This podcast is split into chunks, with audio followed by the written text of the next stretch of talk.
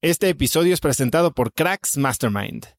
Cracks Mastermind arranca un nuevo ciclo anual y quiero invitarte a aplicar para ser parte de esta comunidad. Pero, ¿qué es Cracks Mastermind exactamente? Bueno, Cracks Mastermind es una comunidad de mexicanos y mexicanas con negocios exitosos. Pero no solo eso, también compartimos una mentalidad de crecimiento y buscamos vivir intensamente para tener resultados extremos que tengan impacto en nuestras empresas y nuestra sociedad. Como siempre lo decimos en Cracks Mastermind, agradecidos, mas nunca conformes. Fundó esta comunidad en 2021 para darle a sus miembros herramientas y experiencias que les permitieran escalar su negocio e incrementar su facturación al mismo tiempo que escalan el nivel de intensidad y de satisfacción en todos los aspectos de sus vidas. En Cracks Mastermind tenemos un lema, vidas intensas y resultados extremos. Sí hay manera de tenerlo todo, sí podemos crear negocios enormes y tener vidas que en verdad disfrutamos vivir.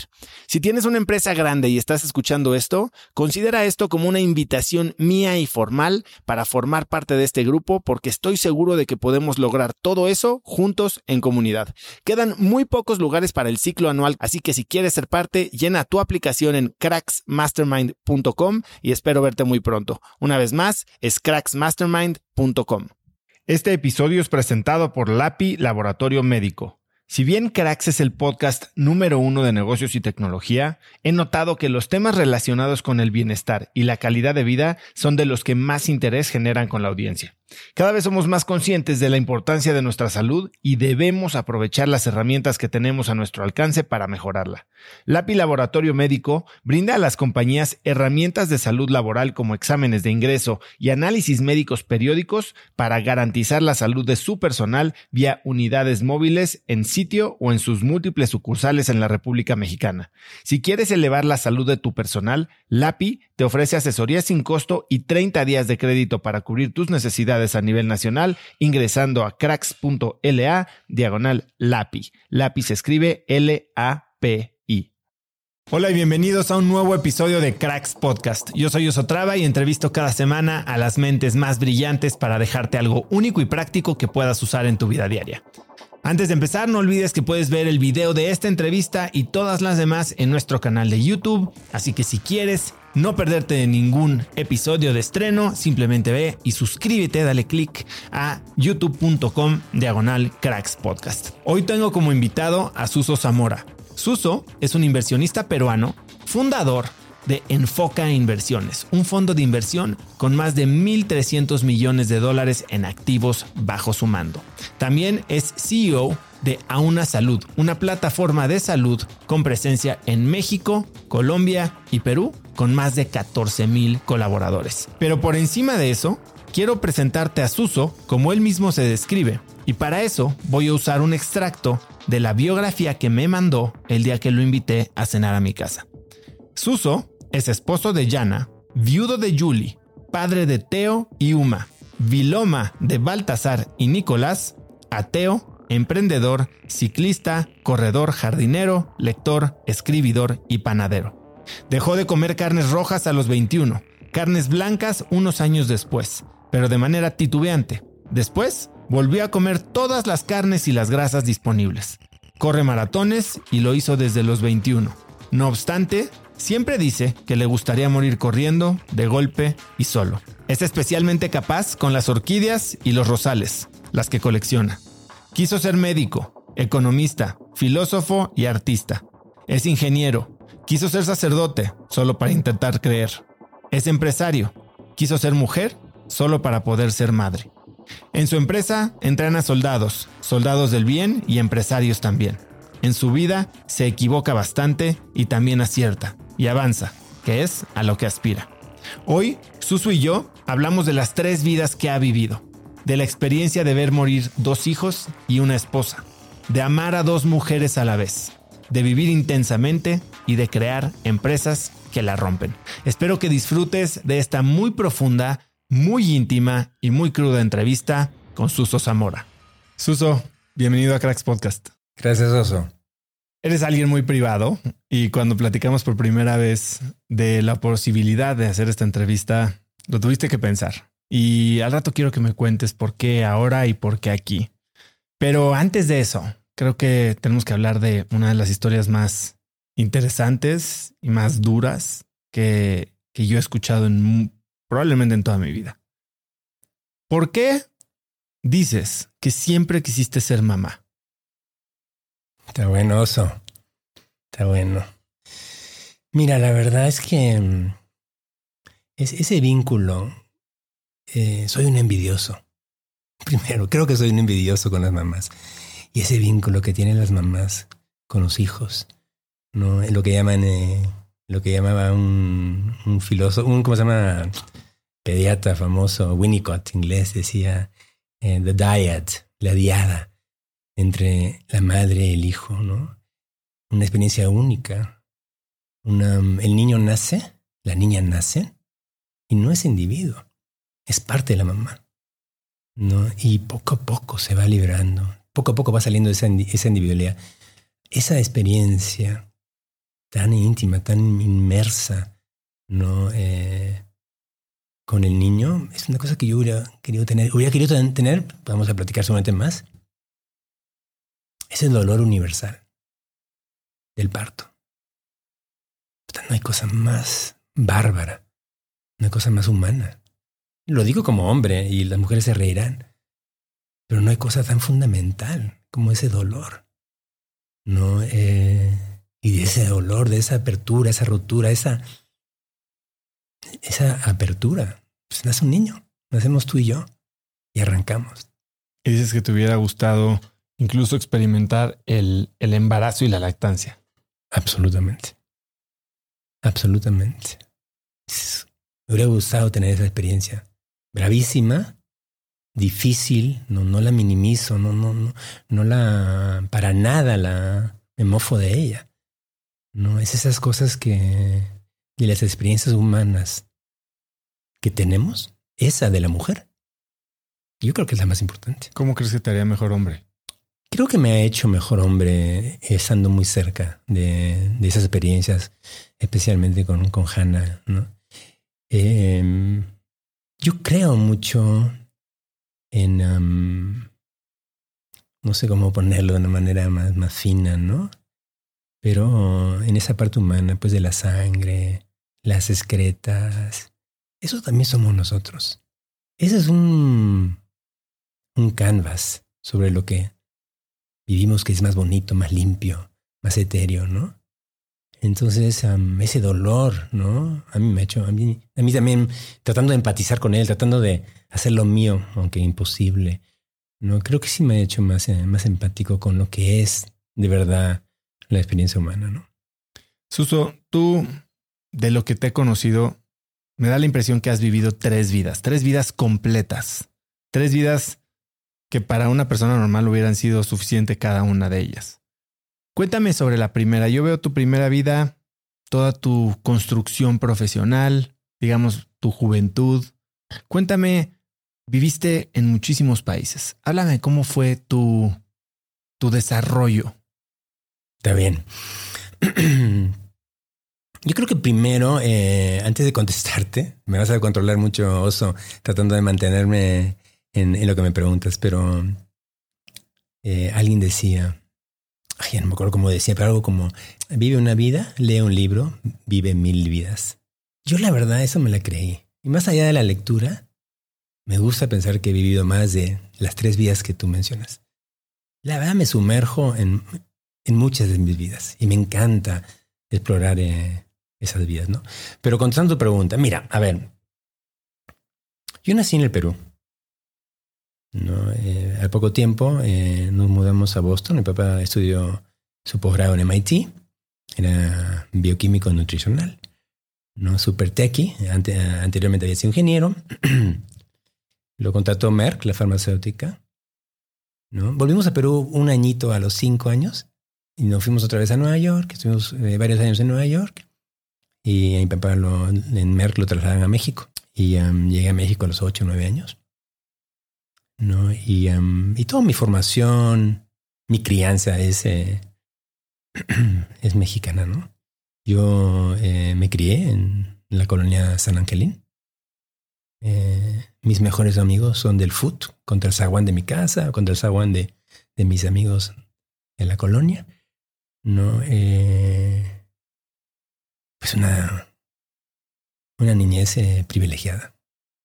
¿No? Em, perseguíamos chapulines en época. Eh, saltábamos de, de, un terreno baldío con una riata en donde había una, en esa época, había un toro y una vaca en San Angelín. ¿no? Lo recuerdo bien, la bici.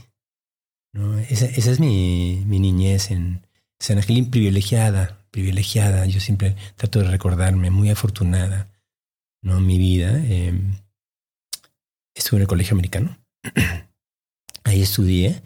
Y em, del colegio americano, por una y otra, cosa, que después te platico, acabé en la UNAM. Y mi experiencia en la UNAM fue también otra cosa maravillosa. ¿no? Me abrió eh, la vista a una experiencia, una realidad muy diferente a lo que yo había tenido en mi burbuja del americano. ¿no? Em, estudié ingeniería después de pensar que sería doctor, economista, arquitecto, todo quería ser. Y acabé en ingeniería y lo digo, no sé si con vergüenza, ¿no? Pero lo digo porque mi papá era ingeniero. Y como entré a la Salle y me salí sin decirle, esperé dos meses, entré a la UNAM, a la fontanería, y llegué a mi casa un día a cenar y le dije, ah, y por si acaso, me cambié a ingeniería. Pero no es verdad. Había abandonado medicina y me había metido a a ingeniería, ¿no? Mientras que decidía qué hacer. Y la verdad, ingeniería para mí fue de lo mejor que me ha tocado vivir. Soy bien eh, ingenierito, soy bien eh, cuadriculado, riguroso, disciplinado, me gusta entender. Y pues si me encontré más con la UNAM, eh, en la época que yo estudié en los ochentas, en la UNAM, pues era una universidad, si bien tenía sus huelgas y todos los rayos que la gente recuerda, una, una universidad privilegiada también, con muchos recursos a mí me prestaron una computadora que debe haber sido las primeras computadoras en México en esa época, en donde yo programaba con unos tarjetones, en donde el profesor colombiano era de Caltech, un PhD de Caltech. Esa, esa oportunidad era, solo de la UNAM, no había cosa igual. ¿no? Entonces, em, ahí estuve. Eh, de verdad que vengo de una familia privilegiada, no en lo obvio, sino también en los buenos valores. No, eh, que nos impulsaban. A los tres, a mi hermana mayor, a mí y a mi hermano, ¿no? Em, definitivamente creo mucho, coseché mucho del privilegio después, definitivamente, ¿no? En mi familia, es decir, ese, poco lo conocen, en mi familia, eh, mi papá era un hombre bien peculiar. No sé si lo has leído en el libro. Pero mi papá era un hombre muy peculiar, muy seguro. Particularmente peculiar en esa época, porque ahora quizás eh, estaría más en el rango. No, eh, pero claro, como, como bioquímico, administrador, no, era un ejecutivo en una multinacional, pero muy, muy desprendido de las cosas materiales, muy espiritual, eh, muy dedicado a la búsqueda de Dios. ¿No? Eh, en algo flagelante, ¿no? De meditar tres horas al día, ¿no? De irse a sus retiros, a sus ashrams. O sea, muy, muy enfocado. Era una persona impresionantemente disciplinada, ¿no? Em, eh, también era torero. En Perú y en México, torero y rejoneador. ¿no? Vegetariano, pero mataba toros. O sea, era un nombre bien, bien peculiar, ¿no? Háblame de tu formación. Entonces, eh, ingeniero, ¿no? Em, la verdad que lindo. Trabajé eh, muy poco en México, en Loreto y Peña Pobre, que era una papelera hace años, ¿no? Eh, muy, muy, poco, muy poco tiempo después de, egresar. La verdad que me fue muy bien en la, en la facultad. Salí primero, soy eh, Gabino Barreda y la verdad que como te decía le saqué pues mucho provecho a la UNAM y la UNAM me dio mucho. Yo le debo mucho a la UNAM. Le debo mucho a la UNAM. Em, mi papá, como muchos de nuestros papás, creía mucho en eh, la educación en Estados Unidos. Estaba desesperado para que me fuera a MIT, estaba desesperado que tienes que irte, que no sé qué, que no sé qué un día lo acompañamos a un viaje y pues decidí que, decidí que yo también quería hacer mi maestría. Y solo apliqué a Columbia, a gran decepción de mi papá. Y me aceptaron y hice un MBA en Columbia. Eh, y al poco tiempo, eh, pues estaba eh, muy, pues muy cerca de Wall Street, estaba en Nueva York, y Wall Street me contrató. Y se, me abrió un mundo de posibilidades que jamás había pensado podían ocurrir, ¿no? Y le da en, en Salomon Brothers, en donde trabajé yo, una cultura muy emprendedora. ¿Qué año era esto? Eh, entré en Salomon Brothers en el 86, no y salí en el 94. Fue toda la época de los bonds. Fue toda la época de, bonanza de Wall Street. Hubo algunos hipos del mercado en el 87 y en el 90 y tantos, pero fue una época de bonanza. Y yo me recuerdo que el chairman decía algo como, en, había el Monday Morning Minutes, las reuniones de todos los lunes, y el chairman decía, al final, hablaban del mercado, ha subido, bajado, eh, Europa, los commodities, lo que fuera. Y cómo se llama. y él decía algo como: aquí todo el mundo gana 70 mil dólares al año. Y se refería a él, ¿no? Y a todo lo que dan ahí, ¿no? Y después nos ganamos el bono. Let's go. Váyanse. O sea, a traer, así como si fuera la casa, ¿no? A casarse el bono.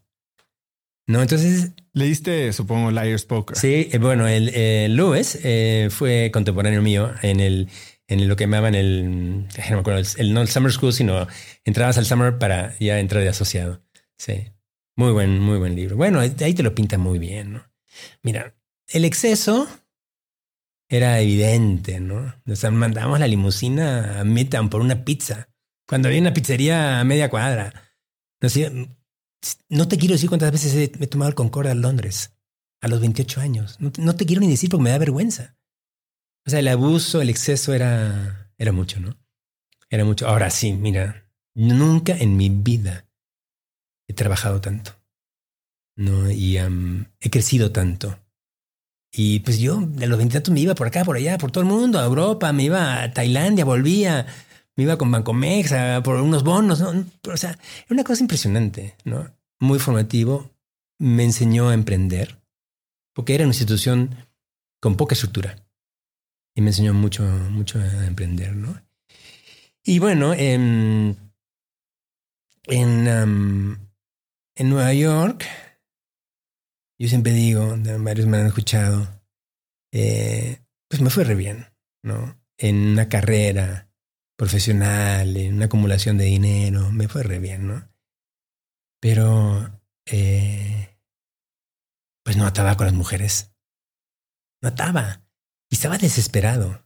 Cuando dices no atabas, ¿es que no formalizabas algo? Bueno, eh, comenzaba con una y acababa y, no estaba listo. Yo me quería casar, quería tener hijos y en el momento que ella quería, yo no quería y en el momento que yo quería, ella no quería.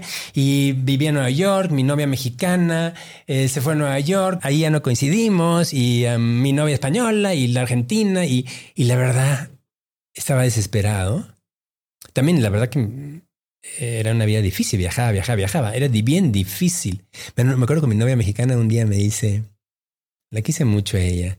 Y un día, un día me dice, ven, he traído un regalo.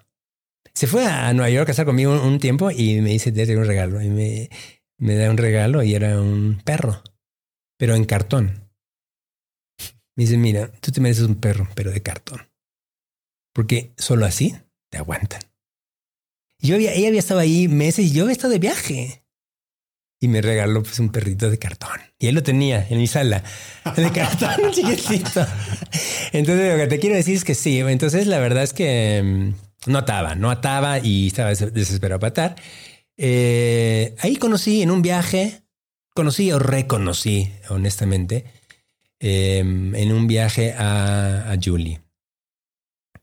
Julie era la hija de los íntimos amigos de, mi, de mis papás una peruana, era una peruana belga, eh, una mujer muy especial, una, literata, muy creativa, ¿no? Y, y, me enamoré de ella. Estaba harto también de, ese tren de vida y decidí, ¿sabes qué? Me voy, me, voy a Perú. Perú, yo tengo pasaporte peruano, Perú no era mi país. ¿eh? O sea, México era mi país, Estados Unidos era mi país. ¿no? Pero me fui, me fui a, me fui a Perú por, por ella.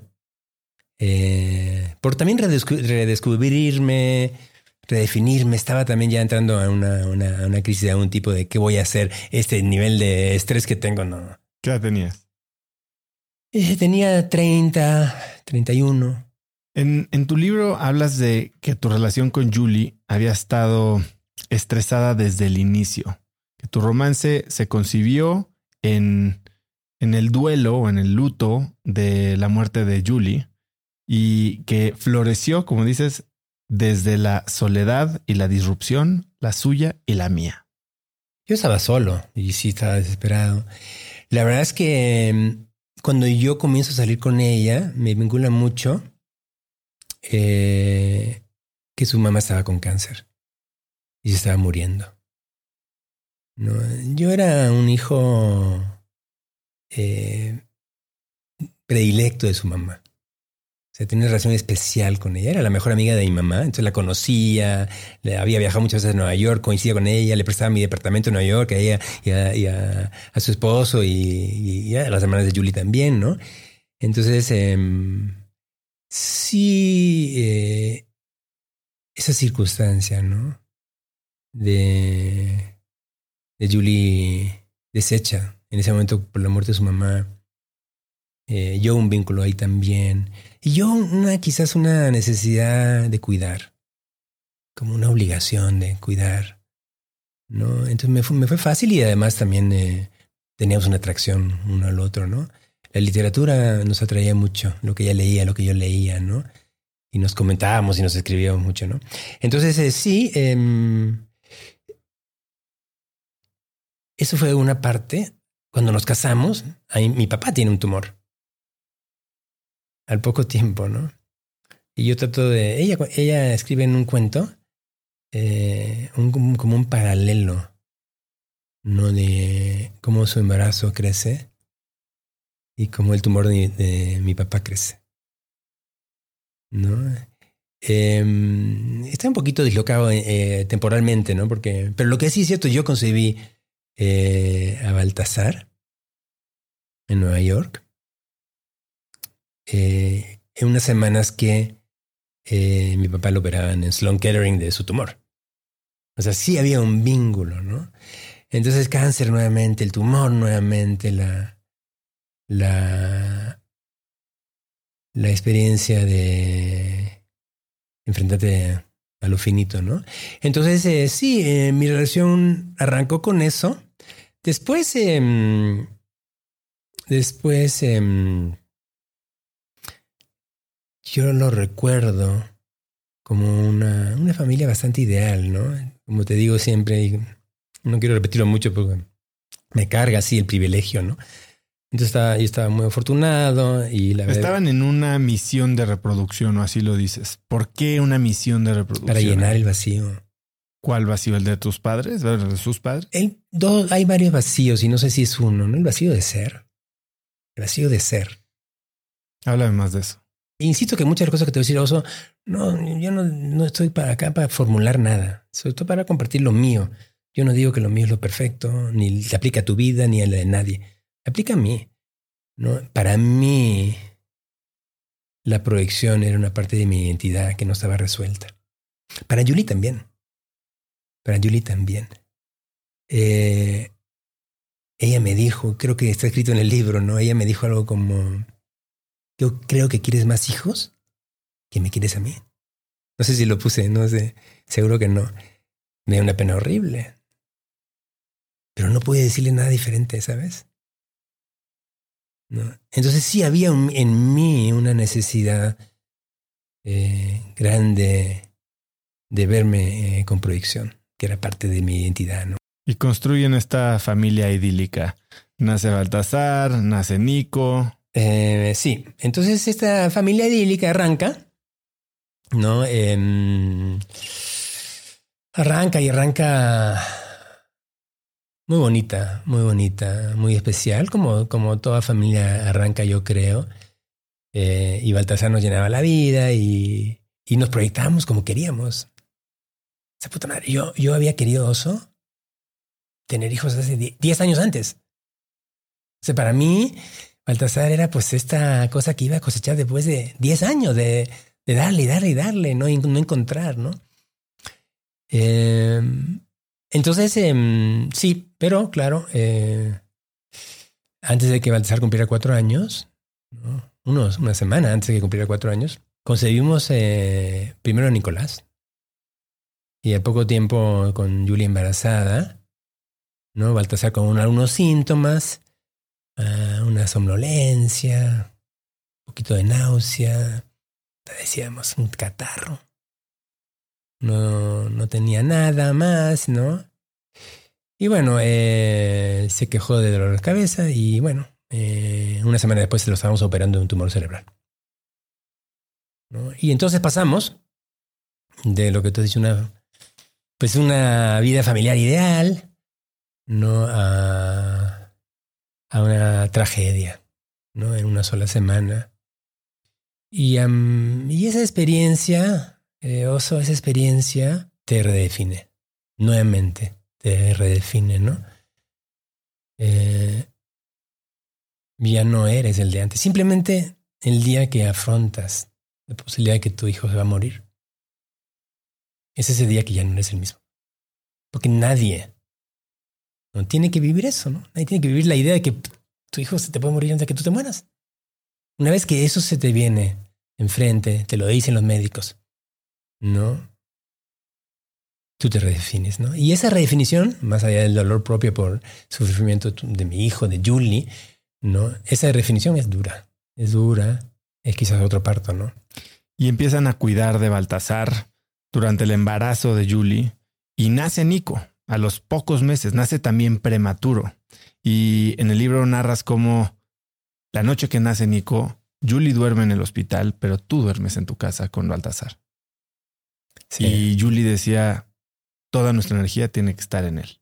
Bueno, todos esos, esos años eh, fueron, eh, fueron años difíciles, eh, de, mejor dicho, de decisión, obviamente difíciles, de decisiones muy difíciles, de escoger entre dos malos caminos, entre dos resultados adversos, cuál va a ser el menos adverso. Entonces, claro, entonces... Eh, ¿Cómo se toman esas decisiones? Mira, eh, y yo, la verdad que fuimos buenos socios en, en estas tragedias. Nos, nos, complementábamos mucho. No sé, hablábamos mucho, eh, exploramos los sentimientos, lo racional también. No, mm, quizás por, porque ella literata podía ver la trama y, proyectarse y después ir atrás a ver cómo mejor qué hago ahora. Eh, pero juntos, ¿cómo se Juntos era básico juntos. Algunas veces pedimos ayuda, era muy difícil encontrar ayuda. Con todo y que mucha gente la, la ofrecía. Era muy difícil porque la situación era pues álgida, ¿no? muy, eh, muy jalada para poder acertar, ¿no? Aunque sí, sí, sí, sí, muchos ayudaron también, ¿no? Entonces, una vez que te enfrentas, dices, puta madre, ya, ya me tocó esto, ya, ya me tocó. Puta, lloras, no, no te levantas por dos días. Eh, pero dices, hijo, ya, pues ya. Y yo soy así, quizás bien ingenieril. Ya, este problema lo tengo. No, pues a mí nadie me va a arrastrar. Yo lo voy a manejar no significa que no voy a sufrir, no significa que puta, me voy a, me voy a zambuir en, los sentimientos, sin duda, pero lo voy a manejar. Porque este es mi destino, ya me tocó, ya, ya ¿de qué me sirve otro camino, no? Entonces, eh, entonces, ¿cómo lo manejábamos? Preguntas, ¿no? Y yo te voy a contar como que si lo manejábamos bien, ¿no? Eh, como, y no sé si en el libro lo normalizo, eh, pues planteo que era normal, ¿no? Eh, digamos que estaba yo en control. No lo estábamos, ¿ah? Ahora, enfrente de Baltasar, la vía seguía como si fuera una vía normal. ¿No? Para él, para nosotros, para la familia entera, tan normal. ¿No? Y dices eh, que te, te, enfocaste en el trabajo y te sentías emprendedor, masculino, audaz, comprometido y, devoto del progreso por encima de las fuerzas de la naturaleza. absolutamente, pero era un balance. ¿eh? Lo primero que siempre fui en esas circunstancias, eh, padre, muy metido en mi casa. Pero Julie eh, me decía, oye, me dice, me dice, tú tienes que seguir haciendo lo que estás haciendo, tus empresas, tu trabajo, tus, tus inversiones. Porque cuando estés acá, tienes que estar all in, no half in. ¿no? Entonces te haz tus cosas, no dejes de, de, hacer lo que tienes que hacer en tu vida profesional. Porque cuando estás acá estás all in. Entonces a mí sí me ha gustado acostar, a los niños, llegar a la casa a las 5 o 6, yo tengo ese privilegio. Entonces yo siempre estaba ahí, o estaba para comer y después me quedaba, pero siempre estaba ahí. Entonces, pero sí, mi balance y Julie acertó y lo que me mantuvo sano. En estos Vamos a hablarle de primeros dos, tres años de Baltasar que lo están cuidando. Tú dices que tenías la posibilidad de que usted dejara antes de que tú murieras, ¿no? Era algo que era muy probable, era algo que estaba, dices que continuaron con una vida normal, Baltasar iba a la escuela, nació Nico. Estaban con la expectativa de que tal vez podrían recuperar la normalidad. Cuando llegamos a Baltimore eh, a operarlo de la primera vez, a la semana que le salieron los síntomas, no, a John Hopkins, eh, nos dijeron, cuando le sacaron tumor, la patología, no sé, mira,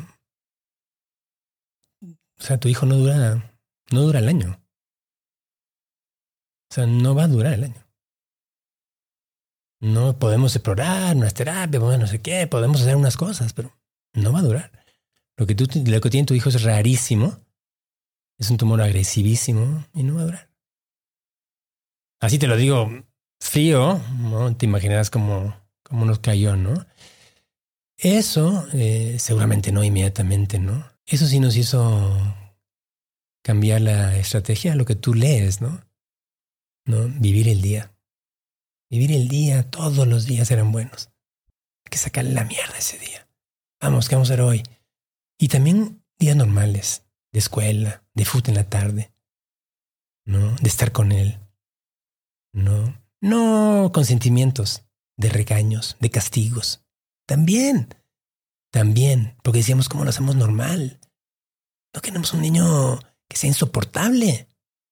Queremos un niño normal que viva los sís y los nos. Muchos años después, porque Baltasar duró cuatro años. Pero en Hopkins no lo creían cada vez que llegamos, me los me, bueno, me lo he llevado por todo, me lo llevé por todo el mundo para la última terapia, para una resonancia, para un, un, gamma knife más, unas cosas así. Me decían en un, en, creo que se llama Duke Child Brain Tumor Center, ¿no? Lo llevé un día, ¿no? Y les mandé todo el papeleo antes con todas las resonancias. Sale el médico, sale el doctor y dice, oye, porque era, era para otras radioterapias más. Y me dice entonces que, oye, tu hijo está cero. Encima de toda dosis posible de reacción. Nosotros no podemos. O sea, ya, ya, ya, o sea, ustedes están encima de todo. ¿Cuál es el niño? Claro, había niños en silla ruedas, había no sé qué, y había un pinche escuincle. Aventan un, un, ¿cómo se llama? Un, un avión de papel, ¿no? Pero así, contra otra persona, ¿no? digo, él. Él es. Puta, se me, se me, se me, me acongojo ahora porque se mete otra vez, sale a la media hora, dice, ok, vamos a darle un tiro más. Entonces, la verdad era sorprendente, ¿no? Lo que logramos con él. Altísima calidad, o sea, extendimos su vida con muy buena calidad de vida, ¿no? Eh, pero obviamente, si fuera a sobrevivir, hubiera tenido miles de cánceres secundarios porque lo que le metimos a mi pobre hijo para que viviera ese año bien. Y también otra cosa que lo, habrás leído, que cuento, ¿no? O sea, en el colegio pues era líder, era chistoso, era simpático, estaba contento, era un niño que tú lo veías agradable. ¿Se hablaba de la muerte con él? Se mentía. Mejor dicho, no, pues, nosotros le mentíamos. Nosotros le mentíamos, ¿no? ¿Cómo que se iba a salvar? ¿Cómo le vas a decir a un niño que, que tiene los días contados? Pero después hubo algo que no podías esconder, que fue la enfermedad de Nico. Sí, em, y lo escondimos, ¿eh? Lo escondimos porque, mm, si quieres, nos metemos en, en el tema de Nico. Entonces, bueno, Baltasar estuvo bien y mejoraba. Todos los meses teníamos radioterapia, todos los meses teníamos resonancia y todo. Pues nació Nico. Eh, ahí en el libro, en una de las peleas que tengo, yo le dije, yo me voy a llevar a Nico también a, a hacerle las quimioterapias radioterapia con Baltasar. No lo voy a dejar atrás a este bebito recién nacido. Somos cuatro. Vamos a todos los cuatro. La verdad es que si tú fueras a describir mi familia, era una familia enferma, no era un niño enfermo. Todos estamos en lo mismo. Todos teníamos la intravenosa, el esto, to, to, estábamos, todos estábamos en el mismo escacho. La familia estaba enferma. ¿No? Y, um, y, así se manejaba, ¿no? Yo creo que si tú, yo creo que Baltasar también lo veía así. No es que él era la carga. Estábamos todos lo mismo. Vámonos, nos tenemos que ir de viaje. Regresamos, otra resonancia. Hay una quimioterapia. Vámonos, que te quieren sacar una muestra. Va. Vámonos. Y vamos a todos los cuatro, ¿no? Claro que cuando un día me metí al coche para llevar a Baltasar a la escuela. Yo lo llevaba todas las mañanas. ¿Qué pasó con Nico? No, Nico tenía cuatro años menos, pero siempre se levantaba, comenzaba a gritar, porque el holgorio de su hermano preparándose para la escuela, entonces se quería bajar a la cocina, lo que fuera. Puta, qué raro. Nico no bajó. A ver, voy a subir, ¿no? Eh, Yuri estaba haciendo sus ejercicios, sus cosas, ¿no? Entonces subo rápido a su cuarto, de, paro el coche, casi en el zaguán, ¿eh? Paro el coche y voy a ver como una premonición, ¿no? Subo, Entro al cuarto de Nico, puta madre, y lo veo convulsionando. Puta, le grito a Julie. Julie, carajo. Me lo levanto en brazos. Bajo a, bajo a del coche. Le digo, ¿sabes qué? Me tengo que llevar a Nico a, la clínica que está, que está como se llama, con fiebre. Lo bajo. Meto a Julie. Me voy. Le llamo al médico. Le digo, eso es lo que tengo. Tengo a Nico convulsionando. ¿Qué? No puede ser, no sé qué. No, llévalo a tal lugar. Me voy de frente, un tráfico de mierda mañanera, ¿no? Eh, llego. Me quitan Nico. Eh, lo tranquilizan, le quitan la convulsión, lo meten al resonador. Pasa 45 minutos, una hora. Sale el pediatra de siempre, que me ha dicho, yo no quiero ser oncólogo. Buenísimo pediatra, siempre nos acompañó, pero dijo, sabes que yo con oncología, yo no te puedo ir a con Baltasar y su oncología. No quiero, no tengo, me dijo, no es una preparación. El corazón. No, no tengo el corazón para eso. No lo tengo. Se mete este pediatra a la sala que están viendo las imágenes, nosotros afuera esperando. Sale, se sienta en la banca, nos sentamos junto a él, en silencio. Comienza a llorar. El, el pediatra comienza a llorar. No puede hablar. Comenzamos a llorar nosotros también. Entre esos sollozos y silencio, comienza a decir, otro tumor cerebral. Y se, le salen, lágrimas, ¿no? Y nosotros, madre, no, puede ser. Y otra vez, a rodearse, a caerse, ¿no? Pero, y quizá vinculado a tu pregunta, pues teníamos a Baltasar, teníamos a Nico, éramos cuatro. Como te ahorita te platiqué, tenemos que avanzar, los cuatro, los cuatro, vamos, vamos, que ver, a ver qué hacemos, vamos a ver qué hacemos. ¿Cómo nos recursiamos acá? ¿Cómo qué hacemos? Llamamos a Hopkins, puta, mira esto, mandamos la resonancia. Nos lo llevamos, repetimos, repetimos, repetimos, ¿no? Y le dijimos, eh, ah, tu hermano tiene otra cosa. No es lo mismo que tú tienes una pelotita en tu cabeza que ya te la quitaron, ha crecido un poquito y ya te la volvieron a quitar, que hay que tomar la foto todos los meses, le decimos eso, pero eso, eso no va a pasar. Y, um, y con Nico le dijimos, no, el Nico tiene otra cosa que es una, una inflamación de la cabeza. Le inventamos una cosa muy sencilla. Eran, son niños, ¿no? Y le mentimos, ¿no?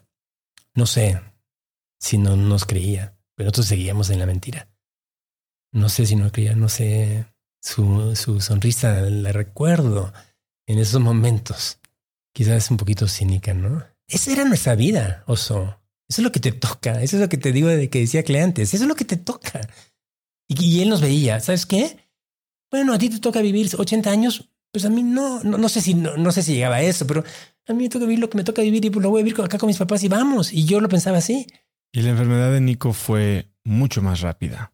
Hay un punto en el libro en el que mencionas que planearon abrazarlo y cuidarlo hasta que estuviera muerto. Sí. Fue una decisión. Sí. Um, bueno, ahí también eh, los médicos nos dijeron, sabes que mira, si lo de Baltasar es de menos de un año, eh, cuando el cáncer eh, de esta naturaleza da más temprano en la vida, no, ahora lo vincula mucho con inmunidad, con no tener una inmunidad para reconocer esa célula cancerosa. Entonces decían ellos, en ese momento, eso fue hace más de 10 años, decían ellos, em, el pronóstico es mucho peor. Más joven, un cáncer, peor pronóstico. Hay algo que no está funcionando. Entonces, em, igual operamos, le hicimos una quimio super light porque nos dijeron, sabes que no vale la pena. Mis dos hijos tuvieron estos tumores cerebrales, pero unas vidas em, bastante funcionales, que fue una fortuna. No, la verdad es que muy caminaban, hablaban, leían, pintaban, jugaban con el piano, eh, con los perros, no, eh, con las bicis o los triciclos. Era el, eh, quizás lo más fuerte es, que era que estaba anunciado que se iban a morir. ¿Cómo es la conversación con Baltasar? Que ya tenía que seis años, siete años. Tenía, tenía seis años. Seis años el día que los deja Nico. Bueno, no, no, no fue una conversación única, ¿no? Eh, fuimos a Estados Unidos para un chequeo. Íbamos cada dos meses. No, y nos dijimos, ¿sabes qué? Este niño tiene una toronja ahí metido. Ya tiene los días contados. No, váyanse a su casa para, prepararse. Baltasar estaba afuera en la sala de espera, ¿no? Obviamente no estaba metido en la reunión con los médicos váyanse, váyanse, tienen que regresarse y tienen que cerrarse rápido porque además este niño se pierde conciencia, no lo puede meter en un avión, va a ser todo un trámite, ¿no? Y Julie y yo dijimos, no, ¿qué hacemos? ¿Qué hacemos? Y así, esa noche nos fuimos al Caribe. Al Caribe. ¿Sabes que vamos a meternos a este hotel? A ver, ¿qué dice? ¿No muere? me dijo, no, el médico dijo, no, le dijimos al médico, no, no, no, no hay hospital. ¿Qué va a hacer ahí? Que se nos mueren nuestras manos. Nos fuimos a, a Neves, pensando que íbamos a estar una semana. Nos quedamos casi un mes. Y, jugamos en la arena y jugamos, ¿cómo se llama? A todo. Y los videos y el, en esa época el Game Boy.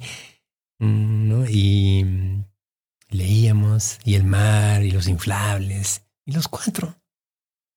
quizá dormía un poquito más, pero estaba. Está bien. A las tres semanas y antes quizás eh, Baltasar ya quiero mi casa. Nico también decía, quiere su casa, quería su Barney que había dejado. No, quería su casa. Quería... Y Julie y yo también estamos agotados. ¿eh? Pues vámonos, vámonos de vuelta a la casa. Y así pues, regresamos a, la casa. Eh, las hermanas de Julie, generosas, eh, nos hicieron una, una, fiesta muy bonita de bienvenida a nuestra casa, muy emotiva también. ¿no? Eh, los niños se sintieron pues ahí súper acogidos, ¿no? Y al poco tiempo, a la, semana, no sé, eh, comenzó a dormir más tiempo. Eh, dormía con, lo pusimos a dormir con nosotros, entre nosotros. No, Baltasar se quejó, quería también dormir en nuestro cuarto. Le trajimos un colchón. No, eh, en un momento dado ya Nico estaba básicamente inconsciente, dormido. Lo bajamos al colchón de abajo, eh, de nuestros pies, a Baltasar lo subimos, porque sí necesitaba más cogerlo, ¿no? A la mañana le decía, Nico, Nico. Se le acercaba y decía, Nico, Nico, vamos a jugar. Despiértate, vamos a jugar. Recupérate, vamos a jugar. Entonces te imaginas la mentira que le, que le decíamos, ¿no? No le, no le decíamos que no, ¿no? Entonces, em, y poco a poco se fue desinflando, se fue, se fue durmiendo. Nosotros, eh, los últimos días, eh, le buscábamos el aliento, ¿no? Porque estaba tan quietecito, ¿no? Buscábamos el aliento. Los médicos nos vas a hospitalizarlo, no. Acá se queda. Acá se queda el hijo, mi hijo. Y, y sí, una noche murió, ya no, no respiraba. Eh, llamé a las hermanas de Julie para que se llevaran a Baltasar rápido, tempranito, a un plan, a, una, a que lo distrajeran. No, eh, y me hice pues unas cosas aceleradas y lo enterré ese día. Una ceremonia bonita, chiquita. No, eh, mis cuñadas me dijeron, yo quiero estar ahí también, pero bueno, a ver, ve dónde deja Baltasar, porque no, no lo incluí ahí. Y y bueno, lo, enterramos. Eh, eh, me acuerdo todos, eh, nos dieron a todos una flor blanca y, lo dejamos ahí, ¿no? pues sí, morimos todos ese día un poco. ¿no? ¿Cómo lo tomó? Entonces Baltasar, entonces Baltasar, le dije, le dije a mi cuñada, ¿sabes que lleva, a mi hijo a la casa? Que necesito hablar con él, pero déjame a mí llegar. Julie y yo esperando arriba de las escaleras. Llegó gritando, feliz. Abrazó a su mamá. Yo lo abracé los dos. Julie lloraba. Se dio cuenta de algo pasaba. Nos fuimos al cuarto. Yo no sabía cómo decirle, ¿no? Entonces me salieron palabras pues, incorrectas, inadecuadas. Se fue al cielo. No sé quién, ¿no? Bella vuelve. No, no sé. La verdad que no, lo hace muy bien, aunque tuve que tener algo de práctica. Y bueno, al final em, le dijimos, em, y eso fue bonito. Le dijimos, eh, Nico murió. Llegamos al hospital y se complicó y murió.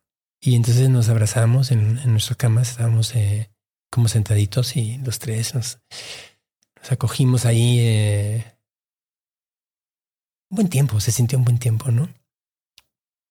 Hasta que él pregunta, ¿no? Papi, mami, pero ¿qué vamos a hacer? Y le digo, no, no te preocupes, eh, vamos a seguir, no, no te preocupes, vamos a acompañar a, a Nico nuestro pensamiento, vamos a rezar por él. No, no, no, me dice, ¿qué vamos a hacer hoy? No, ¿cómo que qué vamos a hacer hoy? Hay que jugar. Hay que jugar, papi. Puta madre. Yo estaba pues agotado, mi amor estaba agotado. Llevamos noches sin dormir y... No, papi, hay que jugar. Llamo otra vez a, las hermanas Julia, mis cuñadas, y le digo, ¿sabes qué? Tengan a sus hijos, a los primos, Vamos a jugar un fútbol, vamos a jugar algo en acá en la casa. No, Baltasar lo necesita, tráiganos. Y jugamos. Y, y te digo, Oso, no hay mejor celebración que jugar. No, no hay mejor celebración que haber jugado. No, una, de esas pequeñas enseñanzas de un niño a un padre, ¿no? Puta, vamos vamos a vivir. ¿Qué nos quedar aquí? ¿En la tristeza? Ni madres. Viven dos años, eran cuatro, eran tres. Háblame de los últimos días de Baltasar. Sí, Baltasar duró otros dos años, ¿no? Con todas estas, eh, todas esas terapias, ¿no? Que parecían, pues, un día normal, ¿no? Fueron, fueron buenos años, viajamos. Eh, un niño que crecía, tocaba su violín, le gustaba su violín le gustaba el food, le encantaban los animales. También llenó la casa de animales. Le tuve que decir que no a un chango, porque estaba desesperado por el chango y me ofrecían un chango y dije, ni hablar, changos en la casa no, pero, pero lo demás había todo en la casa, todo en la casa. Y él súper animalero, ¿no? Entonces eh, tuvo una buena vida, una buena vida, eh, corta, ¿no? Pero una buena vida. Eh, Julie, una gran mamá, puta madre, sacrificada. Una gran mamá. La verdad, una gran mamá.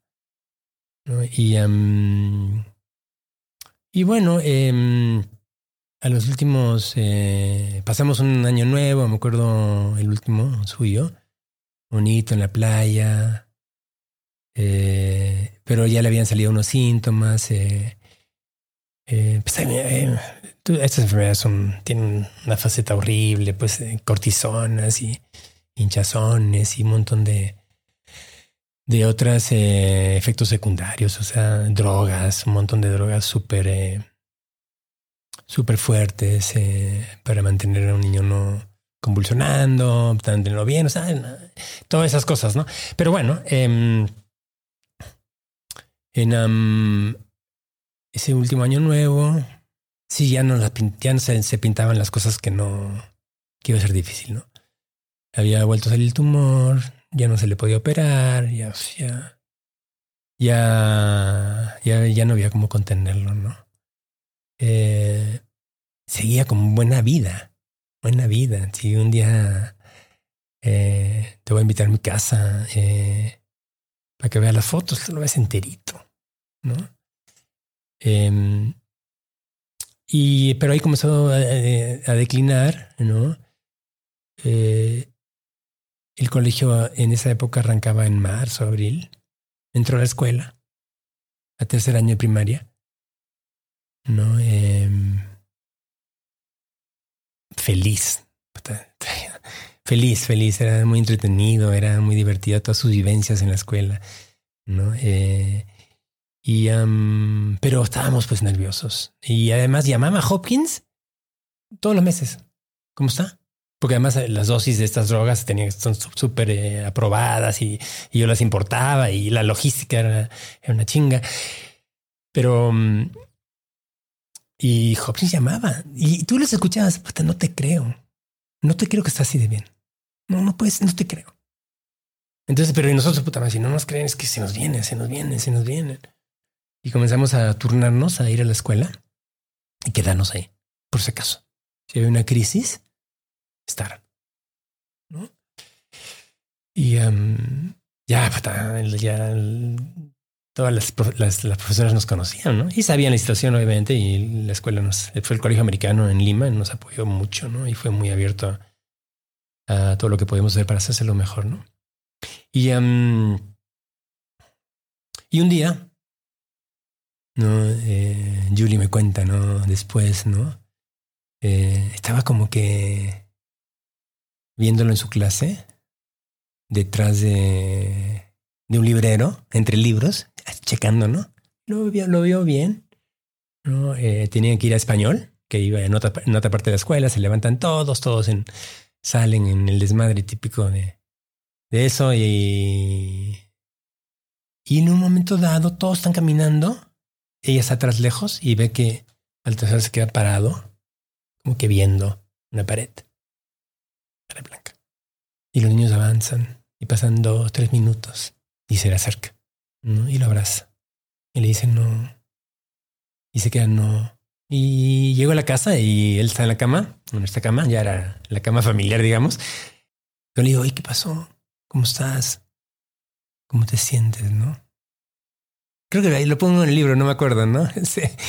¿Cómo estás? Y él, ¿no? Me, y me dicen, no, papi, todo bien, pero es que Julián no trajo la tarea y el pinche Mario, no sabes, le metió un guamazo a Adela y no sabes, no sabes, no sabes cómo, no, no, sabes cómo estuvo hoy, estuvo movidísimo y no trajo la tarea.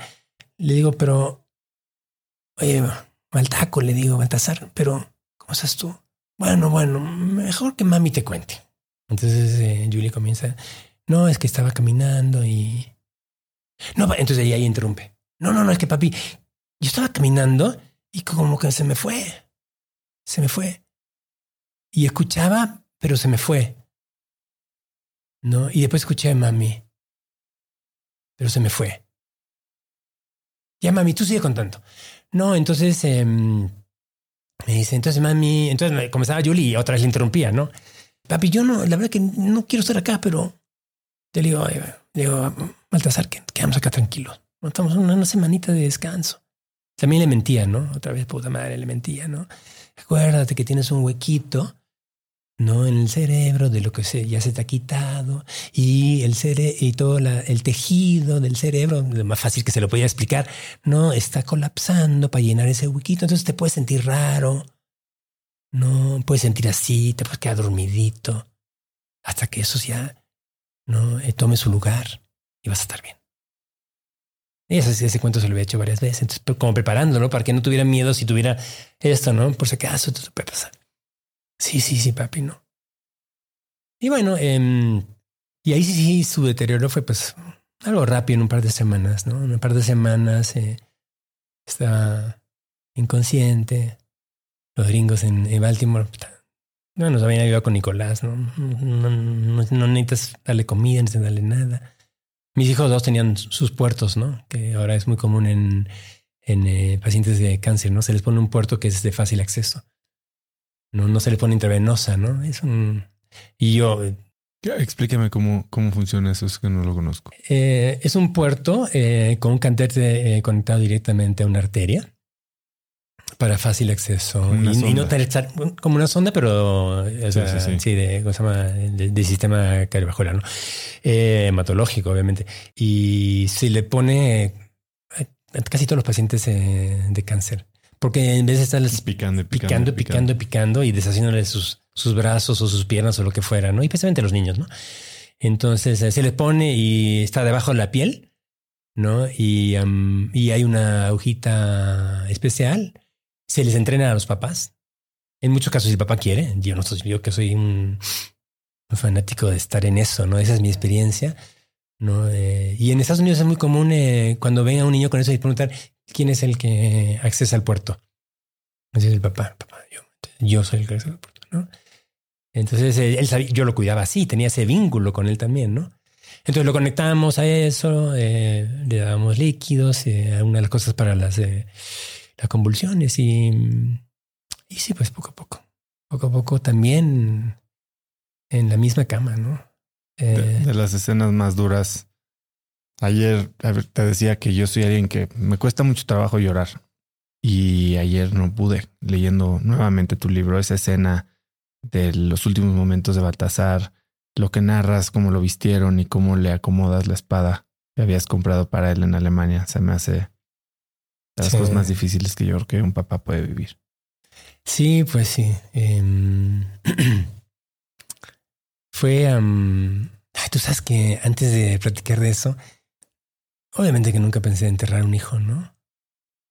Pero nunca pensé en enterrar a nadie. Yo soy de los que pensaba que eh, había que cremar y después eh, echar las cenizas al mundo, a diferentes lugares y, y no, no, no separar eh, un espacio físico en esta tierra para, para un muerto, ¿no? Pero cuando me comencé a imaginar con mis muertos, necesitaba un espacio y, y, y necesitaba mi cementerio. Necesitaba mi espacio en mi cementerio. ¿No? Y am, entonces esos rituales que uno algunas veces los ve uno de lejos y eh, uno es respetuoso con ellos, pero tienen mucho sentido, ¿eh? Sentido bien, mucho más fuerte, ontológico. Tienen sentido, ¿no? Entonces, em, lo que sí, Julie y yo, y, y Jana, Hannah, mi, mi mujer, también eh, coincidimos, ¿no? Esas experiencias eh, las hemos querido hacer nuestras, ¿no? Entonces, am, sí, pues yo preparé a, mi- a mis dos hijos eh, en sus ataúdes. Yo los vestí, yo los limpié, yo escogí los animalitos. Con Julie escogimos la ropa, los zapatos con qué se iban, qué nos dejaban. Em, y con Baltasar también, igualito. Él tenía. Tú sabes que esa espada, no sé si lo cuento bien en, el libro, pero esa espada, pues la compré en una, en una tienda en Alemania cuando fuimos a pasar una Navidad con Baltasar y Julia estaba. O Julie, yo creo que en ese, en ese viaje concebimos a, a Nicolás, ¿no? O sea, está muy vinculada pues a Nicolás y a Baltasar y a ese quizás a ese, esos, ese periodo de las enfermedades, ¿no? Entonces, cuando compro la espada, ahí de cierta manera acaban nuestros, quizás el periodo de, esa familia ideal, ¿no? Y arranca un periodo de una familia enferma, ¿no? Y, y cuando lo entierro con su espada, que era suya, ¿no? No, eh, cierra un círculo, ¿no? Y además, eh, no sé si has visto, te debo conseguir, hay un libro bonito que escribió Julie, Baltasar el Grande, un libro de niños que le escribió a Baltasar. Ella le escribe a Baltasar. Ella le cuenta, también en el coche, le cuenta y dice, ya, mami, mami, ya, escríbelo para, para que no, no me lo estés cambiando, porque Julie iba cambiando, ¿no? Nos pasa todo, ¿no? Que el cuento que le contaste ya no te acuerdas bien y... Pero bonito es el libro y, y ahí está la espada, ¿no? Eh, Baltasar el Grande, ¿no? Eh, el valiente, ¿no? Y si algo fue Baltasar, más allá de otras cosas, muy valiente. Suso, eran cuatro, después tres y quedan dos. ¿Qué pasa en ese momento? Porque la historia está lejos de terminar.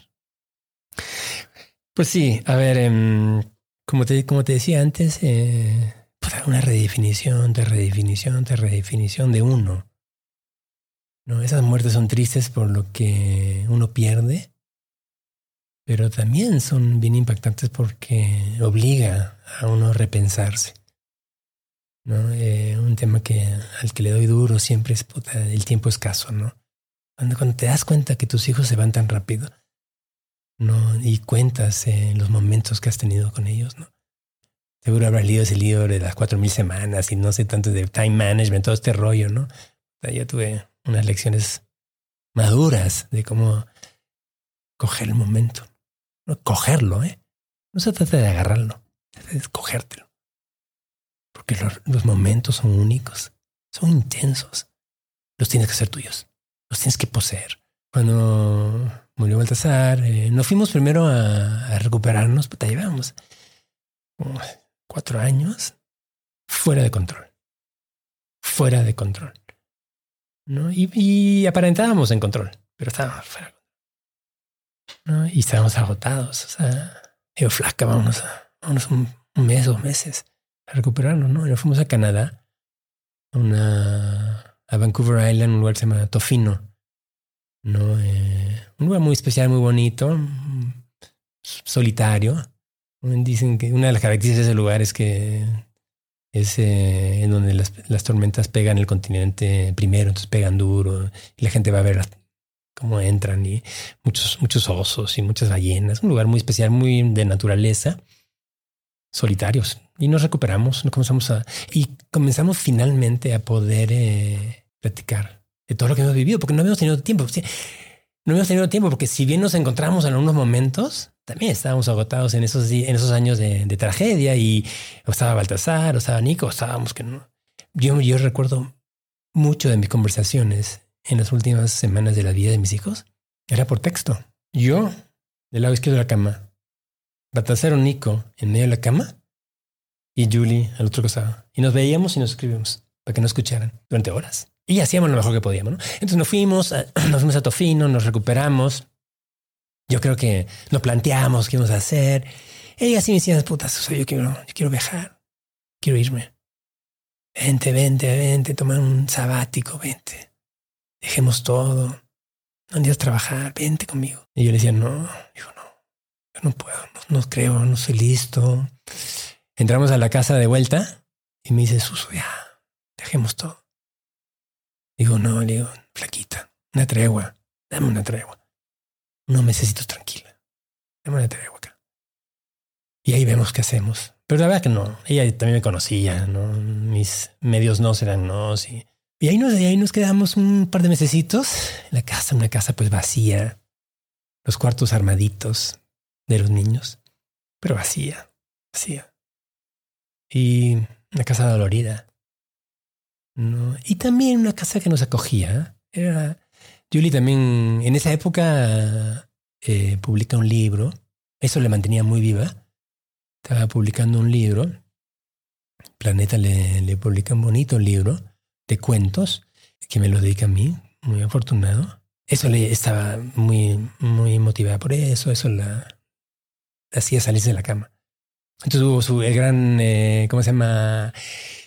¿Cómo le llaman el cóctel de lanzamiento del libro? No sé cómo le llaman la apertura del libro, ¿no? ¿Cómo le llaman? No La sé. presentación. La presentación del libro, ¿no? Y um, muy bonita, me dedicó el libro a mí en su discurso. Y comenzamos pues una vida más normal en la casa.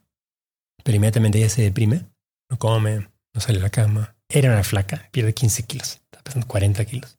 ¿no? Yo llegaba a la casa ¿no? y le decía al servicio, oye, no, no desayunó, no comió.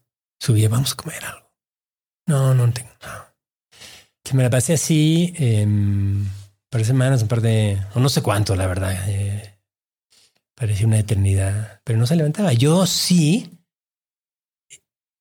pues también a la oficina. Me proyectaba, empresario, digo apolónico, me, me- conquistador. Seguramente eh, llenando el vacío, ¿eh? Sí tengo esa beta, ¿no? Sí tengo esa ambición, pero estoy seguro que ahí era, era una, una excusa, ¿no? Tenía que encontrarme en otro lugar, ¿no? Bueno, y un día yo le digo, oye, vamos a salir a cenar. Su restaurante preferido ahora está súper famoso y no sé si es el mejor del mundo ahora en, Lima, Perú. Entonces le digo, te he hecho una reserva y he pedido que nos atiendan a las siete y media. Abren a las ocho, pero he pedido de favor que a las siete y media. Se vas a comer rápido. Mira, que la gente llega ya a las nueve. Mira, ocho y media estamos fuera. Nadie te va a ver, no, no tengo que saludar a nadie. No, comemos tú y yo. Era un sábado, ¿no? Y llega, ¿cómo se llama? Mi hermano. Mi hermano es un, no sé cómo hablar más bien de él de lo que podría, porque es un, es un santo y es un es eh, mi mejor amigo, mi media mansa, es todo. Tenemos 10 meses de diferencia y es como mi me hizo. Como era mi hermano, se mete a mi casa y se mete en un hueco de la sala o del jardín, no dice nada y está disponible. Pero no era de que va Jesús, oye, ¿dónde está Jesús? ¿Qué está haciendo? Dile que estoy, nada. O sea, como un tacto, ¿no? Y ese sábado hizo lo mismo. Se presentó, bajé yo. ¿Qué haces acá? Estaba leyendo mi libro. Y él no vivía cerca de mí, era como si yo viviera, no sé, pues en, en Lomas y él vivía en Pedregal. ¿No? Entonces se daba la vuelta, se metía ahí, no avisaba que estaba, sentaba ahí leyendo. Entonces me la pasé con él eh, platicando, no sé qué, no sé qué. Le digo, oye, ya, eh, ya vete porque me voy a, voy a, a asustar a Julie para irnos a, a, a, cenar. ¿No? Entonces subo otra vez al cuarto, ¿no? Te le digo, ya vámonos, flaca. Dice, no, ya no. Ya estuviste con tu hermano, ya, ya, ya, ¿qué más quieres? Ya. ¿No? Y ya en esa desesperación y también obviamente con todo lo que cargábamos, digo, digo, digo, pinche flaca, no me ves. Yo tengo un pinche sufrimiento igual que tú. Yo estoy igual de quebrado. Yo tampoco me puedo, levantar. Yo ya no quiero cargar a nadie más. Levántate. Yo no, ya no quiero cargar a nadie más. No puedo cargar a nadie más. Ya no, no doy, no doy. De verdad que no doy. Vente, vamos. Entonces eh, lloramos los dos, nos escuchamos. Y yo le dice, es que me voy. Eran siete y media, ocho de la noche, me voy. ¿A dónde te vas? Pues me voy. Entonces agarró su duffel bag, su bolsita, metió diez cosas. Yo la perseguía, no, pero flaca. Abrió el cuarto de Baltasar, de una ojeada. Abrió el cuarto de Nicolás, de una ojeada. Bajó las escaleras y se fue. Puta madre. Entonces eh, llamo a las hermanas. Puta, Yoli se fue. Hay que ver dónde, a ver dónde llega. Habla casa de tu papá, habla no sé qué, casa de la prima. Avísenme, no sé qué. ¿no? Cuatro horas ahí, ¿no? En silencio y ya me escribió una prima y dice, ya llegó. Está bien. ¿No? Eh, poco después de medianoche, medianoche, me llega un mensaje de ella, un email, me dice, Suso, me dice, era la única manera que me podía ir. Me tenía que ir. ¿No? Eh, perdóname, me tenía que ir. ¿No? Entonces le digo, le digo, flaca, nos vemos mañana y nos organizamos. La verdad que éramos muy unidos, ¿no? Entonces la siguiente mañana la voy a buscar. ¿Ya qué cosas quieres hacer? No, pues no, réntame un departamento, vamos a amueblarlo, vamos, y de, por mientras vamos, te le renta, no sé qué, ya, y ya se puso ahí, ¿no? Al poco tiempo ya viaja y se va a vivir a otro lugar. Primero a Nueva York y después a, ella había vivido muchos años también en Nueva York, ¿no? Y, y también en París, entonces se va a escribir. Y me deja, ella siempre me dice que yo se, yo se lo resiento un poco, me dice, tú me dejaste primero digo, no mames. dice, es que en sentimiento. O sea, no, no. Le digo, no, oye, le, le decían, pero no, no, no, no me eches a mí la culpa. O sea, puta, lo que vivimos. Tú me dejaste primero. O sea, como que si ella no me dejaba. No, y nos reíamos al final, ¿no? Nos veíamos de vez en cuando. Y ahí, primero me trabajo mucho. Yo también durante mucho tiempo había hecho psicoanálisis, me había puta, reanalizado, me gustaba, me gustaba encontrarme errado, imperfecto. En la primera Navidad, puta, dije, ni, ni cagando aquí no la voy a pasar. ¿Qué voy a hacer? Ya Julie me había dejado. ¿no? Y Se divorciaron. Todavía no me había divorciado. Todavía no, yo digo, me había divorciado. Quedamos, no divorciamos, pero ella. Pero no, el primer año que me deja se va nomás. Al año me dice, hay que divorciarnos. Tú tienes que estar libre, yo tengo que estar libre. ¿Sabes qué? Mándame el documento. Me dije, dije, Ojalá que mi, mamá va a escuchar eso, pero en un momento, pero le digo, oye, me digo, flaquita, si me divorcias, es que mi mamá va a heredar mi lana. Quédate tranquila, no, no, tienes ni siquiera estar conmigo. Quédate tranquila. Yo por tu lana, ¿estás pendejo? ¿Que no me conoces? Puta, mándame los, mándame el, ¿cómo se llama? El, papel de divorcios, lo que tú quieras. Pero eso sí, manténme de por vida, me dijo. Entonces eh, fue un acuerdo rápido y... Pero antes de eso, lo que te quería comentar, claro, me dije, pues, ¿a dónde voy a pasar Navidad? Pues es niños, ¿no? Navidad, niños. Yo había comenzado a ir a China eh, por las compras que hacíamos en este retailer que teníamos maestro. Dije, voy a China. voy a China dos meses. Y comencé a irme a China a comienzos de diciembre y volver a finales de enero y meterme deep en China para no ver la Navidad. Porque pues, allá la Navidad, la verdad, no, no, no, No pinta. no pinta. Ahora en Shanghai, en Beijing, cada vez más. Pero hace 10, 15 años eh, era bien, bien asiático y menos occidental, especialmente donde estaba yendo yo, ¿no? Entonces me sentía a salvo, me sentía a salvo. Y China era tan distinto que me sentía más libre, ¿no? Entonces ahí me fui curando. Me acuerdo la primera Navidad, me da vergüenza, una cuenta de como mil dólares de teléfono. De solo con Julie. Ella en Marruecos y yo en China. Pasamos Navidad juntos. Por teléfono. Esa primera Navidad. Mil dólares, pinches mil dólares pagué por esa pinche llamada. Es el un regalo, digamos, ¿no? Pero. Y pasé Navidad con ella hablando y. Todos los años siguientes, por cuatro, me fui a China. Todos los diciembres. Curándome, curándome, viéndome, pensándome. No proyectándome. Es que voy a hacer de mi vida. Quiero ¿Y? hacer un poco, un poco de fast forward porque Ya, perdona que te. No, no, no, no, no. En este, en este proceso, pues tú conoces a Yana, ¿no? Eh, con quien, tras eh, resistir sus, vamos a llamarlo embates, porque estabas un poco renuente, eh, decides incluso proponerle matrimonio, eh, intentar formar una familia.